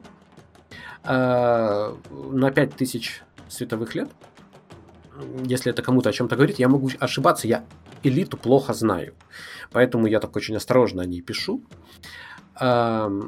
Но из, того, из всего, что я прочитал и послушал, опять же, информационное сопровождение очень хорошее. Я вчера ворчал и говорил, что вот почему они сделали только, стрим. После стрима вышла информационная выжимка прямо по пунктам, все основные штуки. Молодцы. То есть очень все хорошо. И немножко тут перемешивая, хочу сказать, что сравнивая с э, CCP, которыми я тоже очень много восхищался в свое время, и мне кажется, я имею право их сейчас очень сильно критиковать, именно потому, что какое-то время назад мне говорили, у вас сайт про Еву. Вот не надо мне рассказывать, что у вас сайт про... Вы, вы постоянно поете там гимны CCP, рассказывать, какие они крутые, и после этого писать о какой-то другой игре просто, ну вот, не хочется. Это все демотивирует. Вот такие у меня разговоры были. В общем, э, обвиняли. А, и сейчас пришло время очень сильно ругать CCP, потому что вышло... Я вернусь к элите спокойно. Э, вышло, э, вышел ролик с анонсом обновления, который они готовили для фанфеста. Фанфест тоже не состоялся. Фанфест должен был быть как раз вот сейчас он должен был идти. Ролик эффектный, хотя ну, достаточно привычный. Такой кораблики летают, Титан тужится, пришельцы нагибают, и в конце ворота выключаются. Это, это было бы интересно, если бы в описании э, всего этого не было просто сказано, что о, вас ждут э, ивенты, награды за вход и шифтинг, э, баланс шифтинг. Ну, то есть мы уже который год, ну не мы, я со стороны смотрю, игроки в онлайн, который год живут в Еве, которая просто забила на развитие и занимается переставлением стульев просто на вот этим шифтингом, да, вот, вот так вот. То есть мы, мы здесь... И ивенты. Да, ивенты, шифтинг, вот это вот. Мы тут подкрутим руду, здесь поменяем червоточины, теперь они будут по-другому соединять системы, здесь мы еще что-то сделаем. Это абсолютно ленивая работа. Они просто от... перестали развивать что-либо, и по сравнению с ними, тут я возвращаюсь к Elite Dangerous, Elite Dangerous выглядит просто настоящий. Вот той нормальной, нормальным проектом, который от, мы от любого проекта ждем развития. Вот как от эко, смотришь на эко и просто, просто приходишь в восторг, на элиту тоже смотришь, приходишь в восторг, и это хорошая новость. Потому что они сделали э, фактически станции игроков, но передвижные станции игроков. Э, эта станция, она имеет доки, она имеет э, возможность устраивать локальный рынок, э, причем в, в неосвоенных секторах, да, эм, флит-керриеры не исчезают из игры, независимо от того, зашел игрок, вышел из игры и так далее, они находятся всегда в игре, то есть это постоянные объекты, которые можно передвигать. Космические корованы. Корованы, совершенно верно. Мало того, благодаря флит-керриерам вводится возможность э, торговать между игроками. До этого не было в элите возможности, была возможность торговать с NPC, то есть опосредованно влиять на рыночную ситуацию в, э, в планетарной системе, но между собой buy-ордеры там выставлять, вот эти все нет. На флит-керриеры это возможно к сожалению, к счастью, не знаю, э, элита так сложилась, что все происходит от конкретного игрока, да, то есть всегда просматривается один игрок. Поэтому флит-керрер всегда привязан к одному игроку, он при этом остается в игре, напомню, и один игрок должен на него накопить деньги, очень-очень много денег. Вот и без этого не может компания скинуться и вместе создать это, да? Ну, вот. это как-то немножко странно. Такая структура у Elite Dangerous.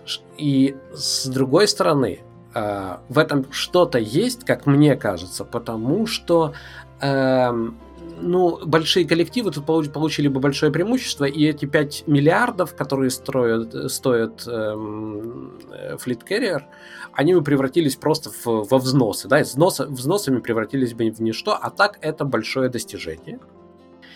И дальше это достижение начинает безумно жрать деньги. Вот это очень важно. Э, команда, которую надо нанять там, для того, чтобы сервисы работали, начинает э, требовать зарплату. Ну, в общем, там очень большой идет апкип всего этого.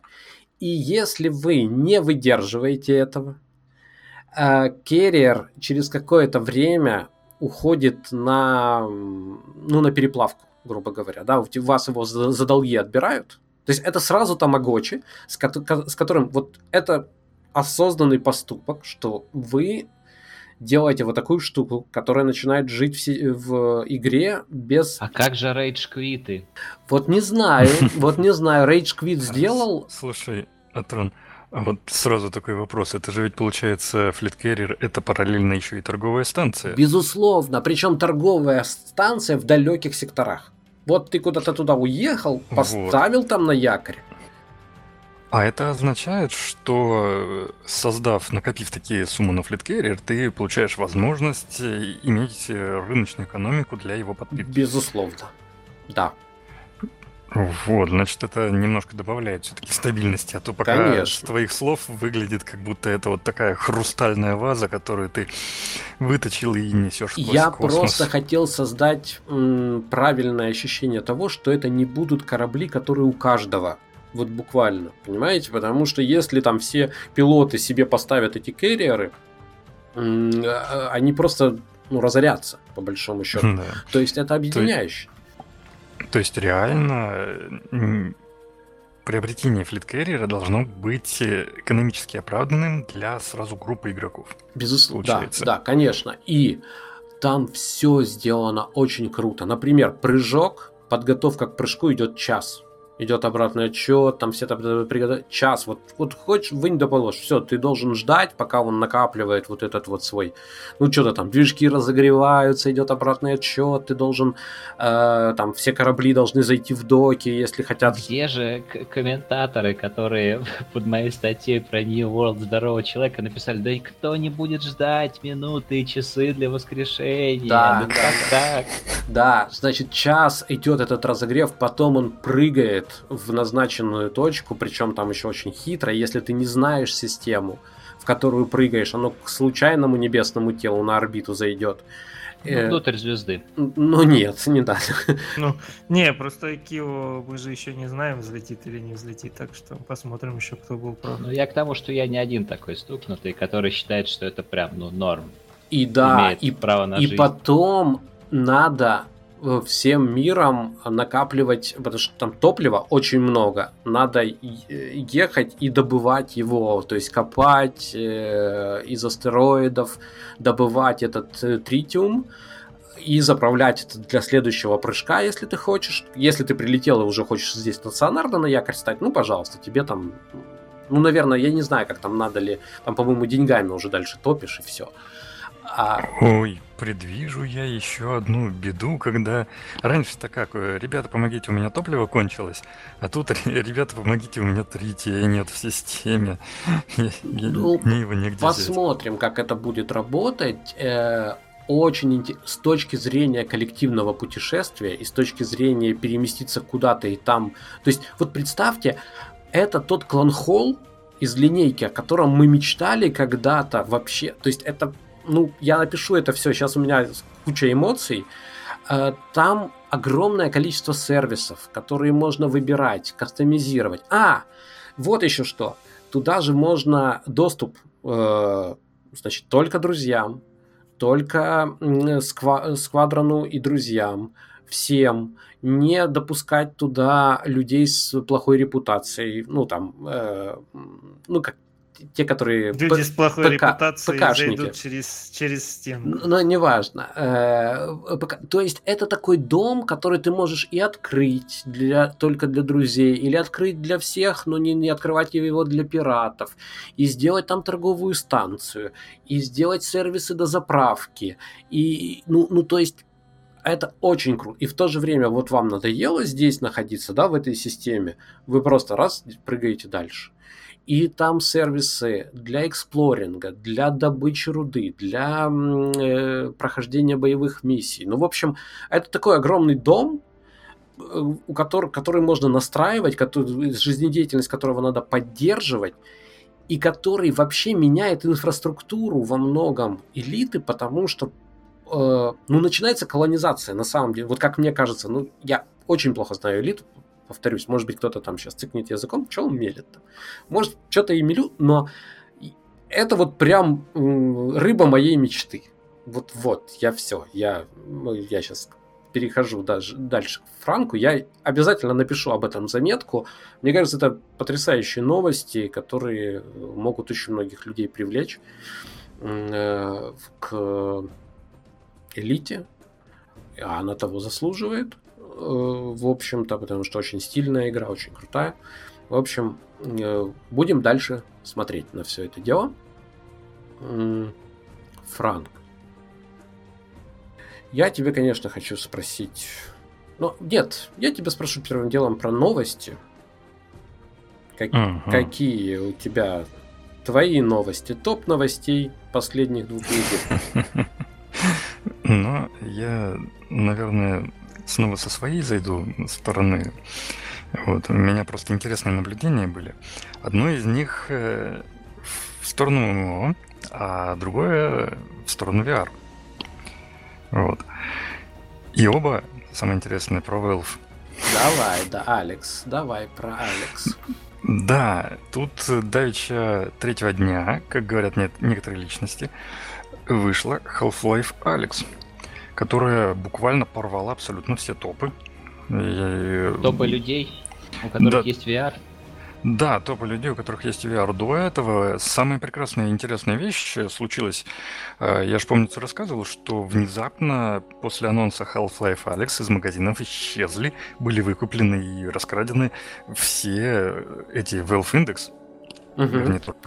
И, и теперь вот. все э, 344 человека с VR-комплектами э, по стримам... Э, Подняли в топ, да. Да-да-да, Пор порвали буквально весь рынок VR. Так вот, э, незадолго до релиза Half-Life Alex, где-то недели за две или за три, что ли, э, вот тут большой момент такой скользкий, очень интересный. Внезапно на рынок было вброшено больше 150 тысяч гарнитур в Valve Index. Это очень интересный момент. А где они вообще взялись в условиях э, вот этого вот коронавируса в Китае, эпидемии большой? Потому что с Китаем сейчас очень большие проблемы в плане электроники и программного обеспечения. Вот, но... Коронавирус Гейб... едет к вам! Ура! Да, Гейб достал новые гарнитуры, что самое интересное, и, и выпустил их э, на рынок. И еще более самое интересное, что эти гарнитуры разошлись буквально за неделю. Их выкупили. Valve Index одного нету на рынке. Вот, и выкупили другие гарнитуры которые подключаются к пеке. Так люди дома сидят, им надо чем-то... И жонглировать. Да. Ну, хорошо, хорошо, но сколько у нас этот рынок вот в эм, единицах, э, миллионами, сотнями тысяч? А, потому что... Внезапно, внезапно. У нас же тут вышел, э, как, как его, как его, Doom Eternal, да? Правильно, Кио? Да. Абсолютно. А Но еще... давайте, может быть, не будем на это. Конечно, не будем. А еще у нас недавно выходил э, этот Halo Infinite. Меня вообще поражает эта вот авторская нотка вот, этого года. Infinite, Internal, Immortal и все остальное. Так вот, э, Doom Eternal — это очень долгожданный, очень качественный продукт, который был э, очень сильно воспринят, очень доброжелательно со стороны игроков на втором месте в топе Стима. На втором, ребята. Вот. На первом очень быстро вышла Half-Life Alex. Ну, сколько там было? 40 тысяч одновременных? Подождите, Напомним. а это значит, это значит, каждый владелец VR считает за сколько тысяч обычных? Возможно, возможно, этого тоже исключать не надо. Вот, но тем не менее, Half-Life Alex сейчас на втором месте, потому что все, кто хотел, все, у кого есть VR, они купили. Сколько там вот. онлайн, скажи мне, я вот этого добиваюсь. Откровенно не знаю, потому что я тоже в эко играю. Не-не-нет, мне просто интересно, я не помню, там на десятки тысяч шел э, онлайн. Да, да-да-да. Но я про 150 тысяч проданных гарнитур я говорю, поэтому очень много людей на самом деле играет. И по стримам это очень сильно выстрелило. Но вот, вот в чем самая изюминка – VR развивается довольно давно. И я, я, конечно, понимаю, сейчас прошло уже 4 поколения VR-шлемов. Э, старые шлема были довольно-таки неказистыми и очень скудными по функционалу. Алекс, э, она подошла к нужному этапу развития виртуальных шлемов, гарнитур именно. И Алекс, помимо того, что она воспользовалась всеми прекрасными возможностями современных гарнитур, она еще и дала буквально уникальнейший интерактив э, в плане взаимодействия в VR-пространстве. Вот те механики... Озвучьте средний ценник, пожалуйста. Ты не знаю. Около тысячи долларов, да. А, да. Ну, если это на железяке. Да-да-да. Вот. В Half-Life Alex э, буквально такая очень интересная смесь довольно тесного плотного интерактива довольно красивой, хорошо выглядящей боевки, вот э, как будто ты действительно присутствуешь э, вместе и как будто бы стреляют действительно в тебя. Вот. И довольно-таки интересных загадочек, задачек э, такого излюбленного half-лайфовского жанра. Вот эти вот... Как отмахаться от блохи стулом? Ну, например, Например, да, это очень интересный момент. Как, что можно нарисовать на стекле маркером? А что же можно нарисовать? Давайте А, подумаем. А, ну, там же как раз сейчас Франк идет к тому, что там даже провели целый урок удаленно в этой... Да, да. Урок по рисованию. Нет, На стекле. нет. Урок... э, Там, по-моему, какая-то математическая дисциплина. Геометрия, по-моему. Ну, да. Ну, это классно, да. Вот. Но мне кажется, для этого целую игру изобретать не обязательно. Не, ну а было. ты понимаешь, Не. вот смотри, это же классно, ты потратил тысячу долларов и выходит играть, так да, классно, там 14 часов геймплея, е Ты потратил тысячу долларов, а тут самоизоляция, и тебе такой учитель. Так, ребятушки, каждый покупает Да, VR-шлем. давайте, надели шлемы, да. Скидываемся по моей реферальной ссылочке на VR-шлемы. А, Вот в чем интересный момент. Атрон, мы же довольно давно говорим о том, что VR-рынок какой-то недооцененный и очень тускло А, развивающийся. подожди, а кто это вы? Как, ну, мы, мы с Ну, Франком, да, обсуждаем. Франком.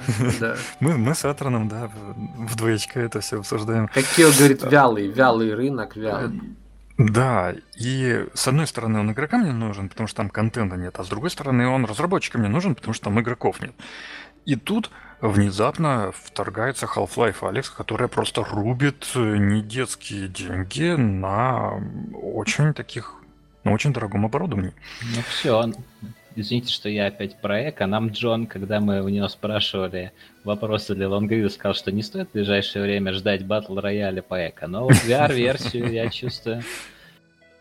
Да, и тут... э, Земельку-то дополнительно- руками копать, представляешь? Кон- Раз. Конечно. Да, извини, Конечно. Ага. И сколько FPS? Помидорчики собирать руками, раз. Тут, тут я хочу еще заостриться немножко, дополнительно немножко на железе. И уж тогда там пойдем в другие стороны. Вот. Первая вещь это, Трон, ты в прошлый раз спросил про DirectX 12 Ultimate, а я отбрехался, что он только для бокса. Но на самом деле там очень много э, в рядовую заведенных функций, которые очень нужны разработчикам. Ты же нас сейчас прям грузить не будешь, да? Не будешь грузить Не, сейчас не, не, не буду. Хорошо. Не. Та- там просто э, Ну, Обманываешь, да, да. За- Заострю одно маленькое внимание на том, что а, в 12-м дирек- DirectX будет адаптивный рендеринг, который позволяет не Мальчик. обрабатывать определенные участки экрана. Просто они будут выключены из обработки. А это очень сильно поднимает FPS и э, поднимает богатство. Да, если, Джону то, скажите. если то, что перед тобой не обновляется, то FPS, в общем-то, не нужен. Ну да, вот так- такая штука. Вот, А подожди, стороны, это прям для всех игр или игры должны быть к этому готовы? Игры должны быть к этому готовы. А, Они ну должны... всё. Шейдер должен уметь отбрасывать, ну, показывать GPU, какие элементы нужно отбрасывать и какие там не, не надо. Вот на следующей стадии пропускать. Вот. Это все подводит к, следующей к следующему моменту. Хьюлет, Packard, Microsoft и IBM собрались вместе широкими лбами стукнуться по поводу следующего поколения VR. И следующий ХП VR-шлем будет э, очень многообещающим, и он С, будет кар- с включать себя- картриджами, я надеюсь. Э, неа. Вот, Нет, но- он будет тебе напоминать, что твой картридж скоро закончится. Да, да, скорее всего. На принтере. Да Ска- что закончится? На техобслуживание пора. Да, Давненько Дайте. Франку сказать. Скорее всего, там будет, во-первых, беспроводной канал связи с э, видеокартой. То есть можно Вот. в туалет сходить. Красота. Можно будет в туалете класс. сидеть, да. И что самое главное, околометрия. Та вещь, которую я жду очень сильно. Та вещь, в которой разрабатывается в нашем МГУ. Вот, ну, в новом VR-шлеме МГУшном. Вот. Я жду околометрии для того, чтобы ну, снизить нагрузку на VR очень сильно.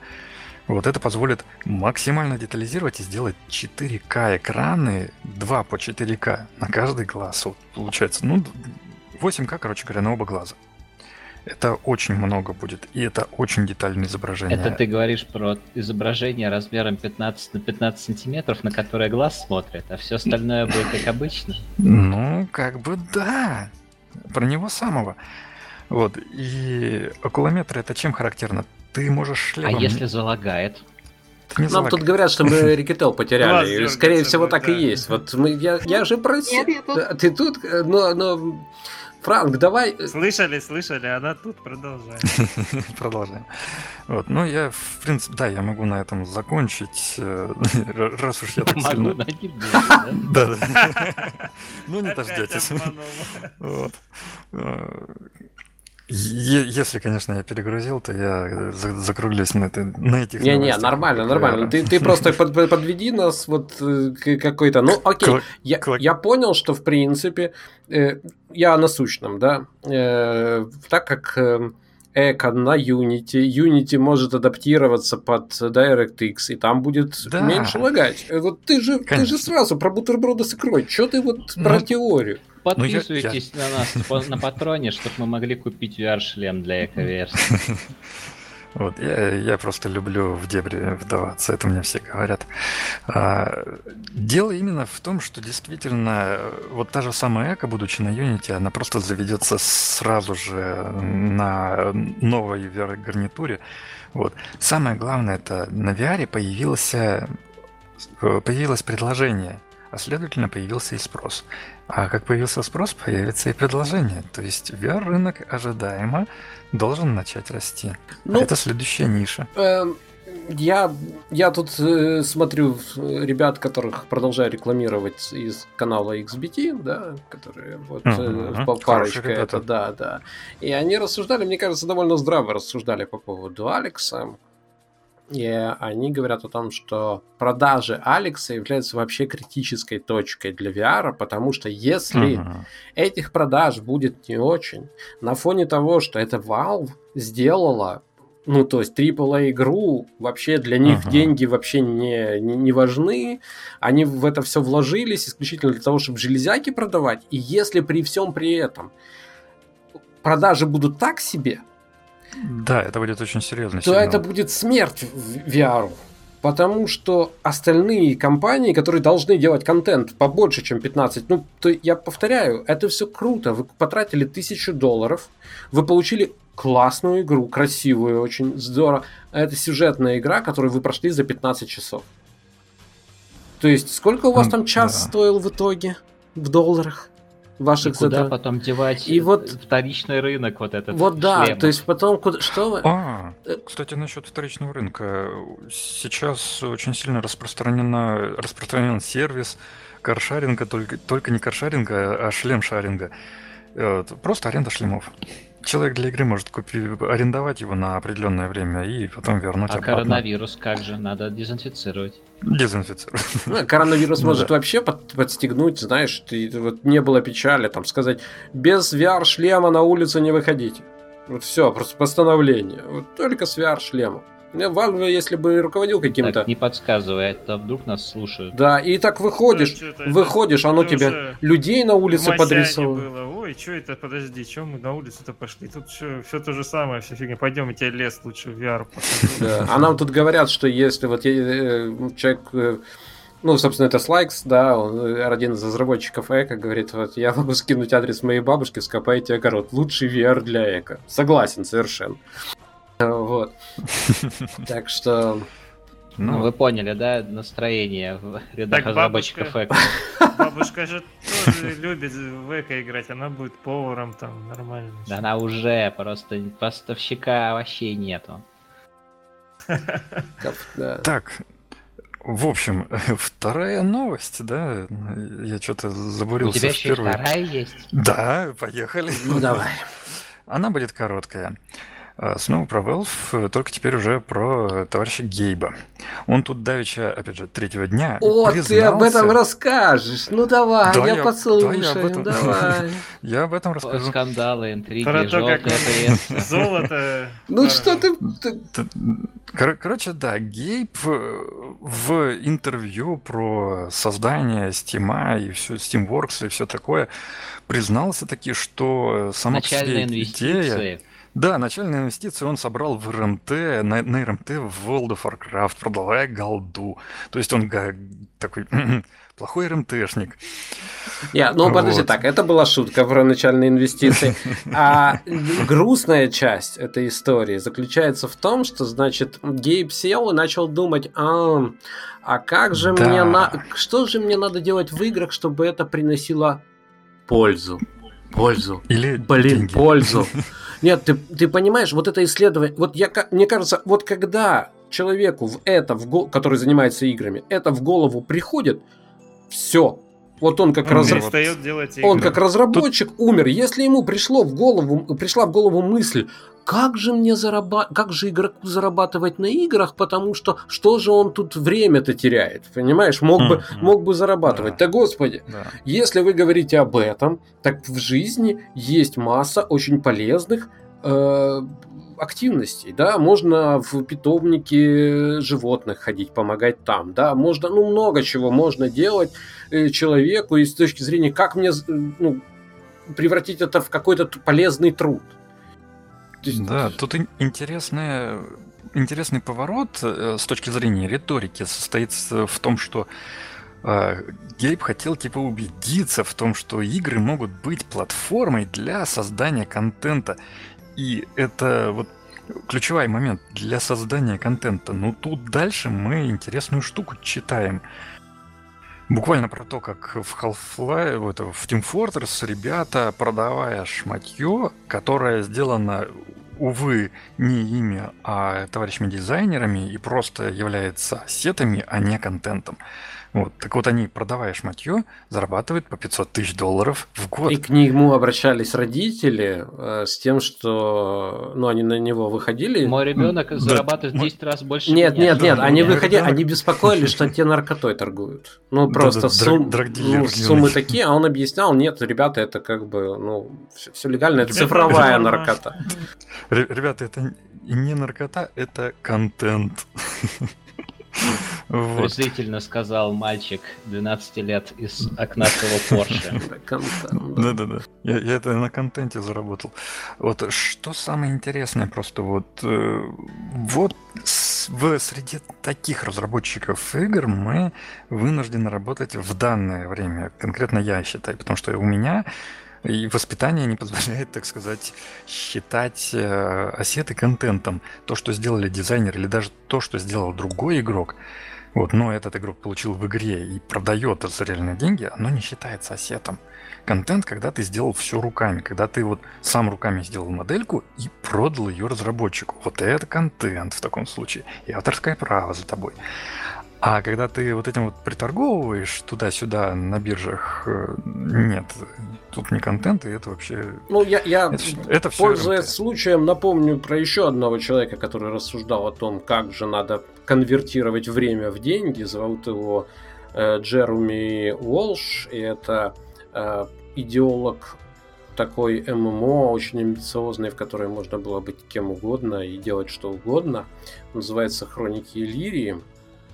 А, с- Которая- В Совершенно... Да, прошлом вечером. вроде, Мгм. в прошлом времени не надо о них уже говорить. Ну, почему я, я интригу, интригу на, на- на- нагнетаю, так сказать. И это замечательная игра, которая не имеет ни строчки кода. Заработала 7 миллионов долларов на продаже виртуальной земли и виртуальных аристократических титулов. Ну, это А, же тоже контент. а это контент, абсолютно верно, да. Я, А, тут, тут можно еще помериться немножко с Крисом Робертсом, э, от которого недавно факты пришли Но по он же сборам. еще не закрыл. Да, он еще не закрыл. Я просто хочу сказать, что Джереми Уолш э, абсолютный молодец, потому что он оптимизировал вот эту вот схему, которую нам показывают. Что-то, что делать игру? Зачем делать? Зачем зарабатывать на игре? Что ее делать, да? Он довел идею Да. до ее кристальной Абсолютно, чистоты. верно, да. Я просто не буду делать игру в принципе, даже не буду начинать. Я буду вам рассказывать про игру и превращать вас в виртуальных графилов. Понимаете? И человек заработал на этом 7 с лишним миллионов долларов. Да? Все хорошо? Все хорошо.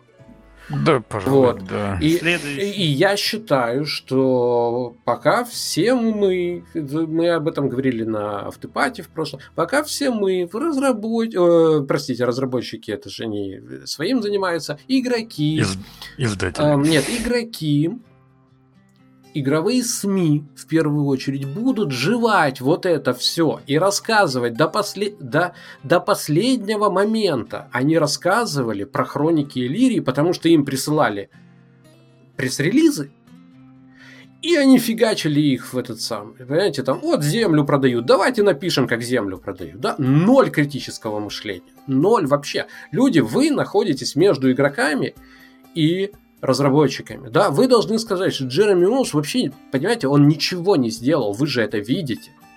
Ну, то есть, ну почему мозговед просто, окей, я там, допустим, не беру на себя смелость э, говорить там, ну, вообще там говорить, что это стопудово развод. Но я говорил, мне кажется, что это, это развод. Пожалуйста, не ведитесь на эту штуку. И я точно не буду ничего об этой игре писать. И просто посмотрите, мы последние три года ничего не писали про Хроники Иллирии, а если говорили что-то в Твиттере, то обязательно говорили так. Если вы действительно верите в то, что это игра, тогда вот тут такая новость. Ну, вот так вот мы говорили. И, Легкий троллинг. Ну, ну да, ну, ну понимаешь, ну потому что надо же сообщать какие-то ну реальные факты. Ну, да. И, и, и вот когда это происходит... Но, я повторюсь, он молодец. Он сделал то, что сделают все остальные, да? Вот многие, ну не все остальные. Под, под, э, ну, всякими ширмочками вот, прикрываются. Когда продают что угодно, но не игру. Ну вот он это и сделал. Да? Ну вот, вот и все заработав 2,5 миллиона на Кикстартере, рассказав абсолютные небылицы. Небылицы, но мы же люди, мы верим. Да, ну то есть э, человек рассказывает, ну не может же он врать, ну как я писал в заметке, ну пусть в 10 раз меньше будет. Ну, ну, в газетах же пишут, как ну, могут да, в как, как могут в газетах врать, да. Нельзя же так но, но я действительно, врать. вот человек, когда рассказывает об игре, об игре, как и Ashes of Creation, когда об, начали рассказывать, ну интересно, действительно, да, если там еще говорят сразу, что там не будет, э, мы будем там и монетизацию классную делать, и все, то есть все, все будет там честно, о, ну хорошо, вы, вы получили мое внимание.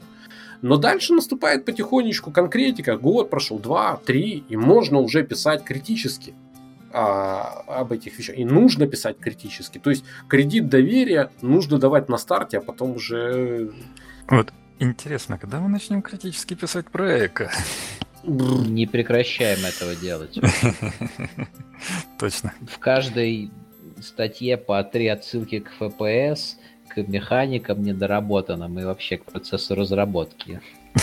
Ну, тут спрашивают, кто такой Джероми Уолш, программист он или нет. Э, он, если не ошибаюсь, он был системным инженером в Microsoft, какую-то такую немаленькую должность занимал. И предупреждали о том, что он, в принципе, человек э, такой мечтатель. Да? Ну, то есть он не столько скамер, сколько просто фантазер. Э, я не знаю, в чем отличие. Человек ушел там с деньгами и, в общем, еще раз надавал поддых э, ММО-индустрии, потому что... Ну да, если бы он просто мечтателем сказал бы, ну не получилось, окей, верни деньги. Ну, они же потрачены в том числе на, на всякие там... Э, на статьи. Да, ну, не, не на статьи, статьи. Мы, вот понимаешь, вот приходят, я вижу, как эти пресс-релизы, они же к нам тоже приходят вот пришли, а люди сидят и думают, ну что, в жанре же ничего нет. Ничего же не происходит, давайте напечатаем хоть это. И поэтому про Блэс четвертый раз пишут. Я уже, ну, я уже даже не смеюсь. Уже, уже и не плачу, не смеюсь. Четвертый раз Блэс запускают, и все опять пишут. Что, я, я думал, что они... Нет, следующий, следующий заход, и ты будешь... А, а теперь в каком регионе? На консолях. Совершенно верно. На консоль выкупила другая команда, теперь делает Blast на консоль. Пожалуйста. Великолепно. И опять. Это, это, это Blast, но это не Blast. Да. Это другая команда, и, ну, ну, ну, ну, детский сад. Я хочу, в общем, да, вот такие новости. Значит, мне кажется, что новости все-таки, несмотря на вот эти вот нехорошие новости с хрониками Иллирии, которые, я надеюсь, для вас не был каким-то потрясением. Мозговец сделал все, чтобы вы не загорелись этой игрой, не игрой, а проектом по выманиванию денег. А, мы писали критические заметки, мы не писали, не, не, не перепечатывали пресс-релизы. Это грустная новость. В любом случае, это удар, конечно, по репутации ММО очередной. А, но я, мне кажется, что много есть хороших новостей за эти две недели. И помимо новостей есть такая тема, которую я хочу вот со всеми обсудить, снова Рикетел услышать. Эм, тема эта вечная, она о том, о конфликтах, да, о конфликтах, об уровне конфликтов, от, об уровне отношений между... Теперь, ребятки, быстренько за 10 минут мне сложнейшую тему обсудите. Да, пожалуйста. Мне... ну, ну а что делать-то? Ну что делать? Мы немножко посидим я дольше. Не да, я не виноват. но, но мне кажется, что ну, она поднялась, может быть, уже не в первый раз, эта тема. Мы ее сейчас обсуждаем, есть разное мнение. Есть такое мнение, что Uh, что я зря философствую на эту тему, и что ММО существует именно для такого уровня конфликтов, как, которые очень похожи на трамвайную склоку или на спор на коммунальной кухне какой-нибудь, да, то есть вот примерно такой уровень. Или, или мы, мы можем куда-то двигать это, или не можем, как игроки. Должны делать только разработчики что-то, потому что это, это, не, это понятно, что они должны, да. Вопрос, что мы со своей стороны можем сделать, или просто можем наблюдать, как, не знаю, мимо проплывают трупы там кого-то, игр, врагов, нормальных людей, не знаю. Друзей. Друзей, да. Реки трупов. Да. Ну, я не знаю, как мы начнем, с кого мы начнем. Э, с не знаю, Трас, ты поучаствуешь или, или пропустишь? Ну, конечно. Давай, я давай. могу поучаствовать, я могу пропустить кого-то. Ты все можешь. Ну... Я вообще, да. Вот. Трас всемогущий. Давай, Давайте. давай, отдувайся, а... как, как ведущий, давай. Ну, давай тогда еще немножко конкретизируй, а то ты что-то растекся по древу. Хорошо. С чем мы должны делать? Есть, э, есть уровень конфликтов, и есть вот, вот этот уровень дружбы против других людей. Дружбы против других людей. Об этом и заметка, да, на Мозговеде, если кто-то не знает. Когда э, группа людей обособ... Э, обосабливается и дальше находит э, кучу там причин, почему в свободном, да, когда не фракции, не поля боя, а вот свободная среда, почему именно те люди наши враги, а суть вообще была в том, что все игры основаны, ну, большинство, по крайней мере, игр основано даже, которые без ПВП, они все равно основаны на конфликтах. Ну, то есть э, это самый простой способ заставить, э, во-первых, внести разнообразие, и, во-вторых, э, какой-то, ну, самый простой тип взаимодействия. То есть взял дубину и ударил по голове. А, там подойти, поговорить, а, что-то выяснить. А так вот он взял то яблоко, которое я хотел, и вот это... М- психология детского сада, даже, наверное, чуть-чуть раньше, чем детского сада, вот она каким-то образом, ну, не получает развития в играх просто само по себе. Ну, то, ну, то есть мы остаемся на том же самом уровне, а, просто с какими-то надстройками, ну, то есть как там человек там человеку что-то сделал, или там гильдия какой-то гильдии сделала, или что-то еще, но при этом а, нет действительно таких штук, которые бы объединяли. Ну вот да, я вот сейчас мне в голову пришла, например, идея с какими-нибудь там мировыми боссами, да, это же очень а, распространенная Траст, извини, практика. извини, можно э, э, я тебя немножко в другую сторону направлю. Ты сейчас, мы сейчас будем говорить, что должны делать разработчики, и, наверное, это, это большая тема по поводу того, что должны делать разработчики. Я предлагаю сконцентрироваться на том, За что... эту часть я готов отдуться, но потом... Не-не-не, ты будешь тоже говорить, ну, мне хотелось бы, на, чтобы мы осветили вопрос, что с этим могут делать игроки. Понимаешь, вот других игр у нас нет. И я вижу ситуацию, когда мы приходим в эко, которая точно не про конфликт, ну, не такой, не, не, не открытое противостояние. И конфликтов начинается Это... масса. Нет, не совсем, а, потому что там тоже есть, есть где. Ну, то есть, во-первых, конечно, есть люди, которые любят конфликтовать, ну, искать повод для того, чтобы обвинить кого-то в чем-то. Вот. Ну, давай я все-таки договорю по поводу разработчиков. Да. Там, допустим, есть вот эти мировые боссы, да, и а, при этом э, убивание этих боссов заключается в том, что ты не вместе с другими должен это сделать, а ты должен других там поубивать всех остальных и забрать его себе. Ну, то есть вообще как бы такая штука, которая совсем не говорит о, о позитивном и положительном взаимодействии. Вот. А если возвращаться к игрокам, ну, игроки, конечно, должны в первую очередь думать, э, ну, просто быть взрослыми, во-первых, ну, потому что мы приходим в игру не для того, чтобы отключить свой мозг. Но а... ты же не серьезно, правда? Как это не? В чем это должно проявляться? Вот быть взрослым. В чем? Вот в ну, каких... Ну, во-первых, самое простое это рефлексия, то есть, ну, как бы самое простое правило поступай так, как хочешь, чтобы поступали с тобой. Ну, то есть это то же самое правило, которое а, должно действовать и в реальной жизни. Ну, и не надо говорить о том, что а как же я всего лишь игра. Нет, Ты нет, сейчас ну... оскорбишь апологетов. Мы ну, про... Пусть, их, их здесь нет, мы говорим от своего лица, да. Вот. И тогда, в принципе, ну, то есть э, вся вообще история человечества и взаимного существования не только людей, она заключается в постоянном поиске компромисса.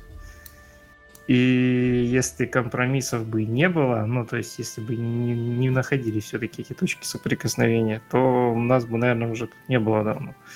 Вот. И при этом как бы никто почему-то, ну, никак никто, ну, большей частью эти уроки не усваиваются, и особенно в играх, в котором все-таки у людей отношение такое, ну, как про- простенькое, что ли, там, не знаю, как это объяснить, более четко.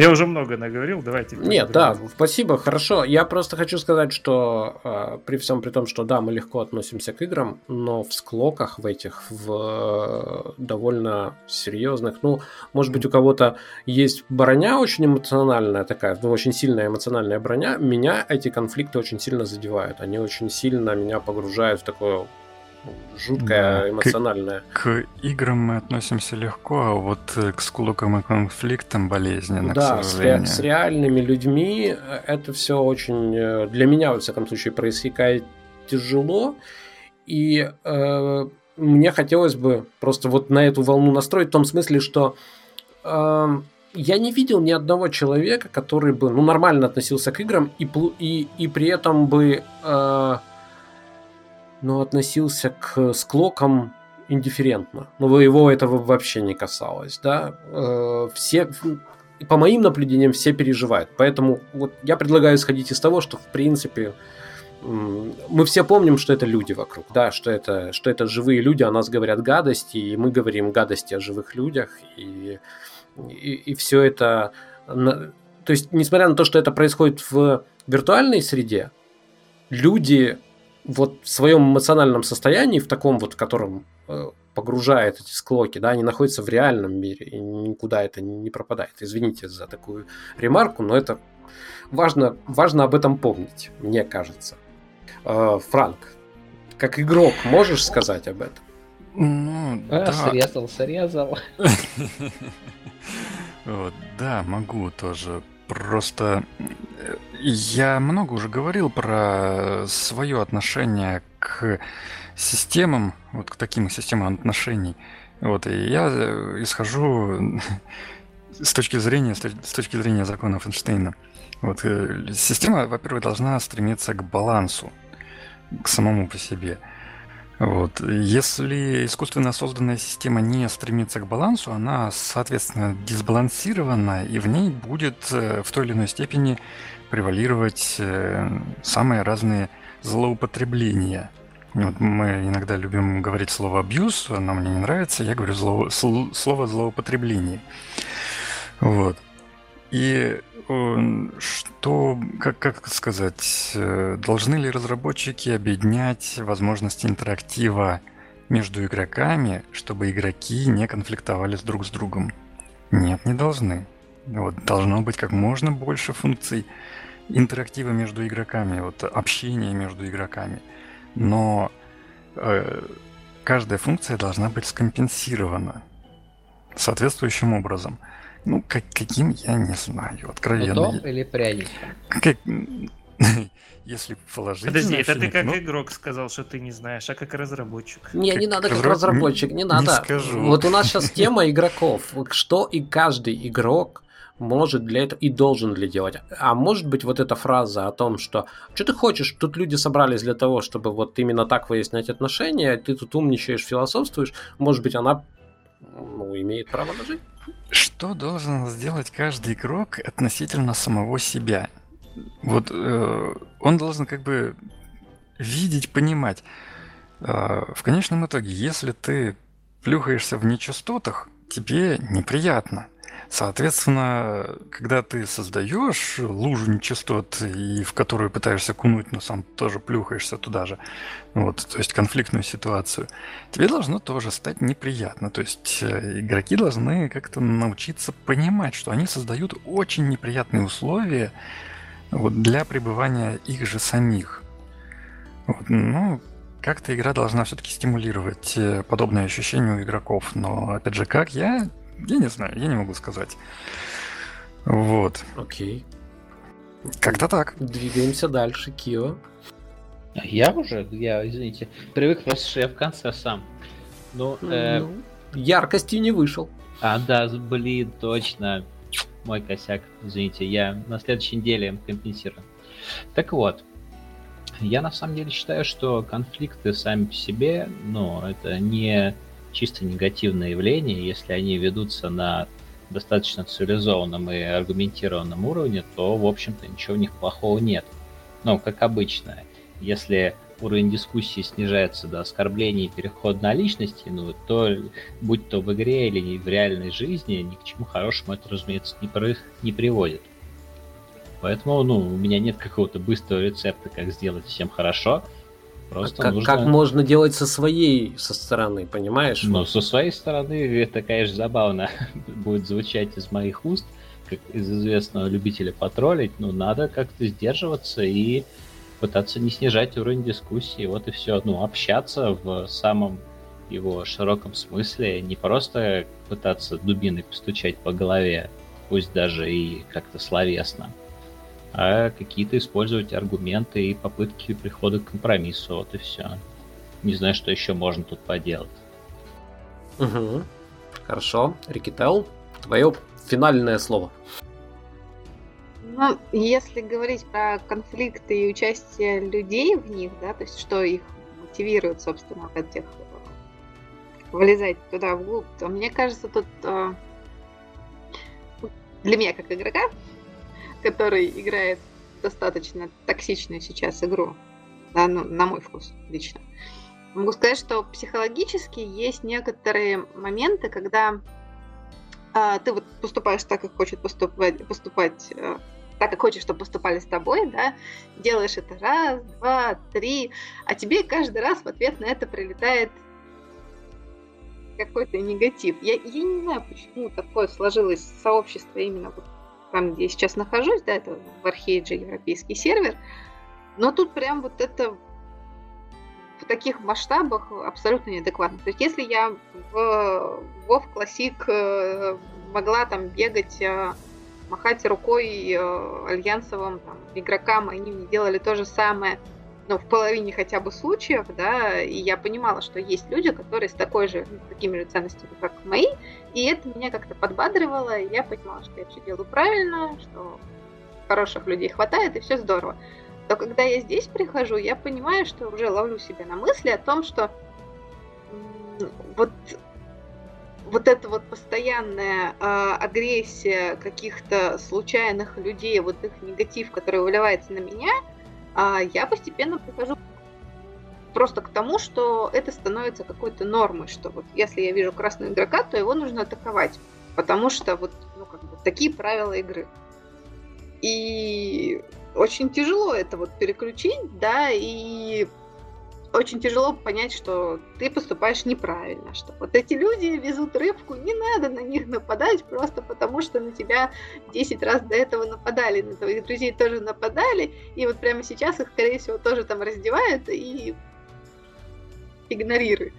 Вот, то есть такой момент, э, возможно, это как бы виноваты люди, которые, скажем,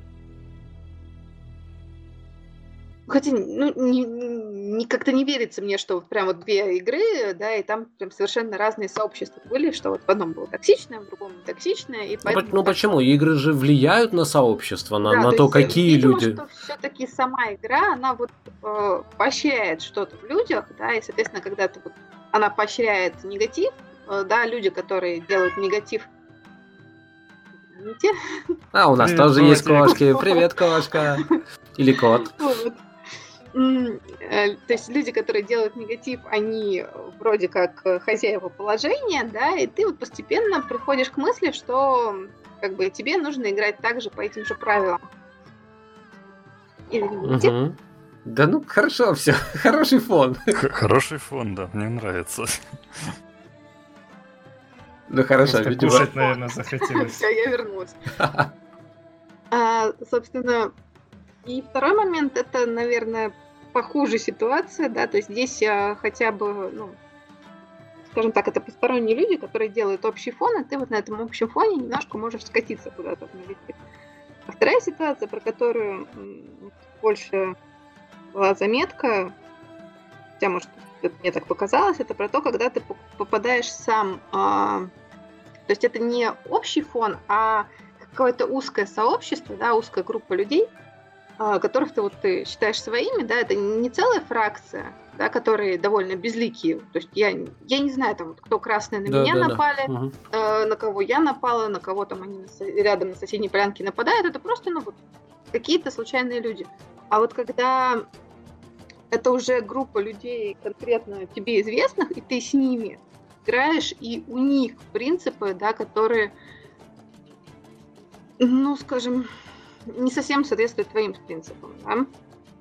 То есть тут действительно... Там даже в большей степени, понимаешь, вот когда вот эта картинка, да, наш вождь, их э, там кто, Великолепная кто-то там. Да, Да, то есть это включается какой-то азарт, э, да, потому что вот эта вот сплоченность э, коллектива, да, она дает некоторую эйфорию, которая э, вот действительно, да, на- наше славное там воинство, да, которое там, они они варвары там, да. знаменем, да, это прям подпитывает как раз положительными эмоциями. Потому что с рандомами ты вот как бы я не понимаю, кто это, он какую-то хрень творит, э, фу-фу-фу. А здесь вот вроде как вот этот вот положительный момент есть, что вот мы вместе, все дела.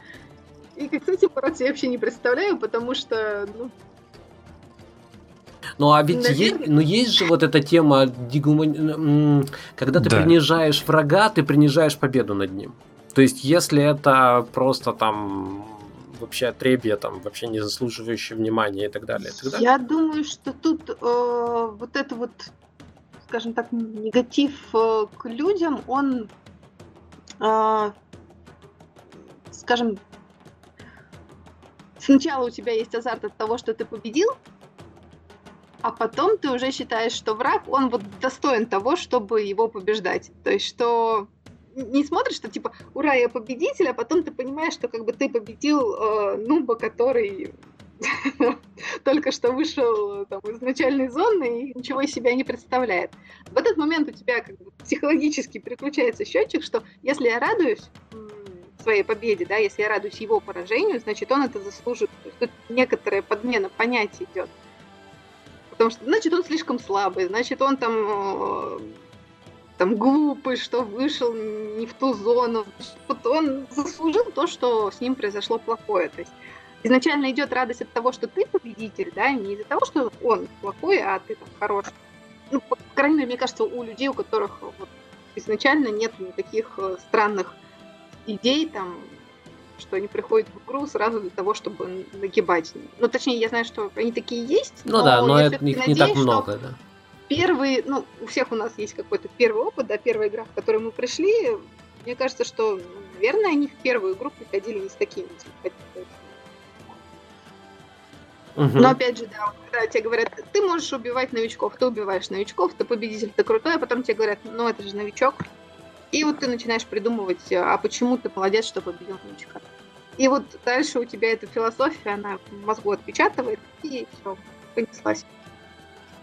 То есть, ну, это такое, нужно следить за собой, оглядываться и, да, действительно, как-то себя останавливать. И, наверное, что самое тяжелое, не только себя, но и своих соратников тоже иногда э, одергивать, не одергивать. Ну, как-то хотя бы говорить им, ребята, давайте мы посмотрим на секунду на себя со стороны. Стимулировать положительную культуру Ну, и, сообщества. и мне кажется, я тут уже немножко э, с- своих мыслей вброшу и э, будем прощаться.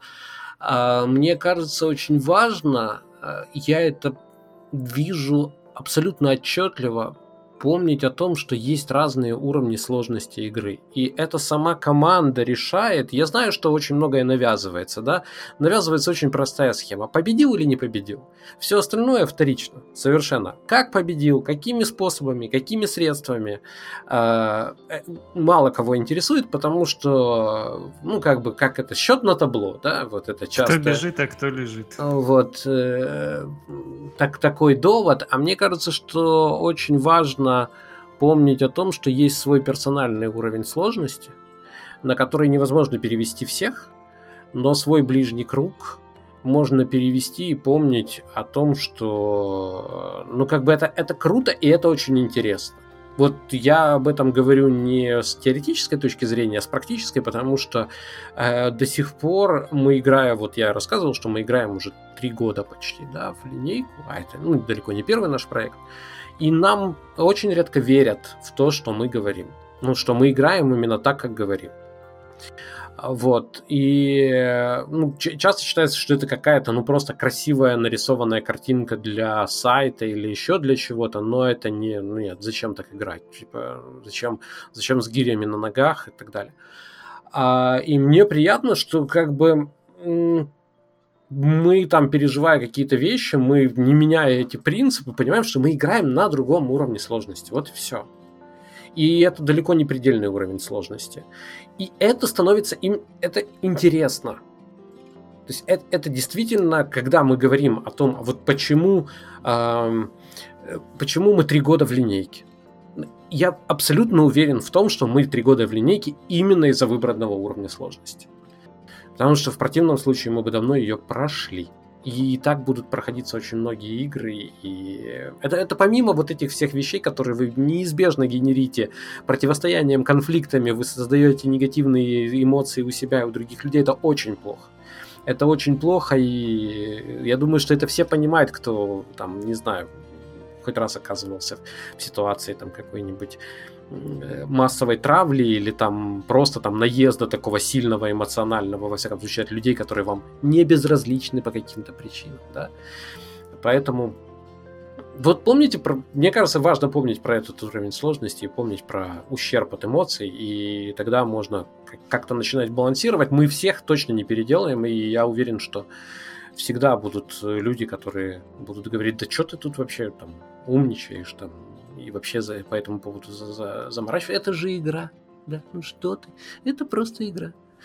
Вот, э, я думаю, что мы как раз собрались на мозговеде, потому что относимся к э, ММО чуть больше, чем к просто играм, да, ну, готовы смотреть чуть глубже, и это здорово. И начинаем, наверное, прощаться. Вот, спасибо Ракетел, спасибо большое за такое количество заметок. Это прям в последнее время это очень важно видеть заметки от разных людей, потому что как-то количество авторов поубавилось. Мы там не будем этого скрывать, э, просто как-то активность падает по каким-то причинам. Может, ну, есть разные причины. Спасибо. Если что... вдруг вы среди тех немногочисленных людей, которым мои заметки надоели, то вот вам, пожалуйста, отрада от другого человека. Да, да, да. И, да, ну, ну и вообще... Я думал, ты скажешь, что я вас записал. Это безусловно, но я же не буду это ну, озвучивать. Зачем он, он записал, да? Вот, да. Кио тоже большое спасибо за то, что ты пишешь. И я точно знаю, что там то, вот э, заметки от Кио будут. Это очень здорово, и это всегда интересно. А Франк обещал нам тоже что-то написать, да? Э, я, да, я буду в тумане пока что. В тумане, да. Но, ну, но считаю, что да, обещал. Ну, спасибо, что делишься с нами, в том числе. Я хотел тебя спросить, как тебе эко, и не успел. Я сейчас спрошу тебя в автопате, ну, и мы выложим это потом в ну, запись. Да, да, Расскажешь, да. да. Все, прощай, сон. Да, а вот э, все, кто подписан на Patreon, те, кто нас поддерживает, кого мы благодарим и чьи имена пойдут в конце, эти имена замечательных людей, э, они получают доступ в том числе к записи автопати, интересных моментов, не всего, а из интересных моментов. Э, надеюсь, они сегодня, может быть, будут, не будут. Это как складывается, мы специально не выступаем. Но если вы хотите иметь доступ к этому и заодно поддерживать мозговед, Милости просим в число этих замечательных людей. На этом сегодня все. Мы Увидимся, надеюсь, через две недели. Надеюсь, с вами все будет за эти две недели хорошо. Новости будут только хорошие. А, вся эта сумятица, неразбериха потихоньку будет проходить. В общем, желаю вам всего хорошего. До новых встреч. Пока-пока. Всем пока. Пока-пока, не болейте. Пока-пока.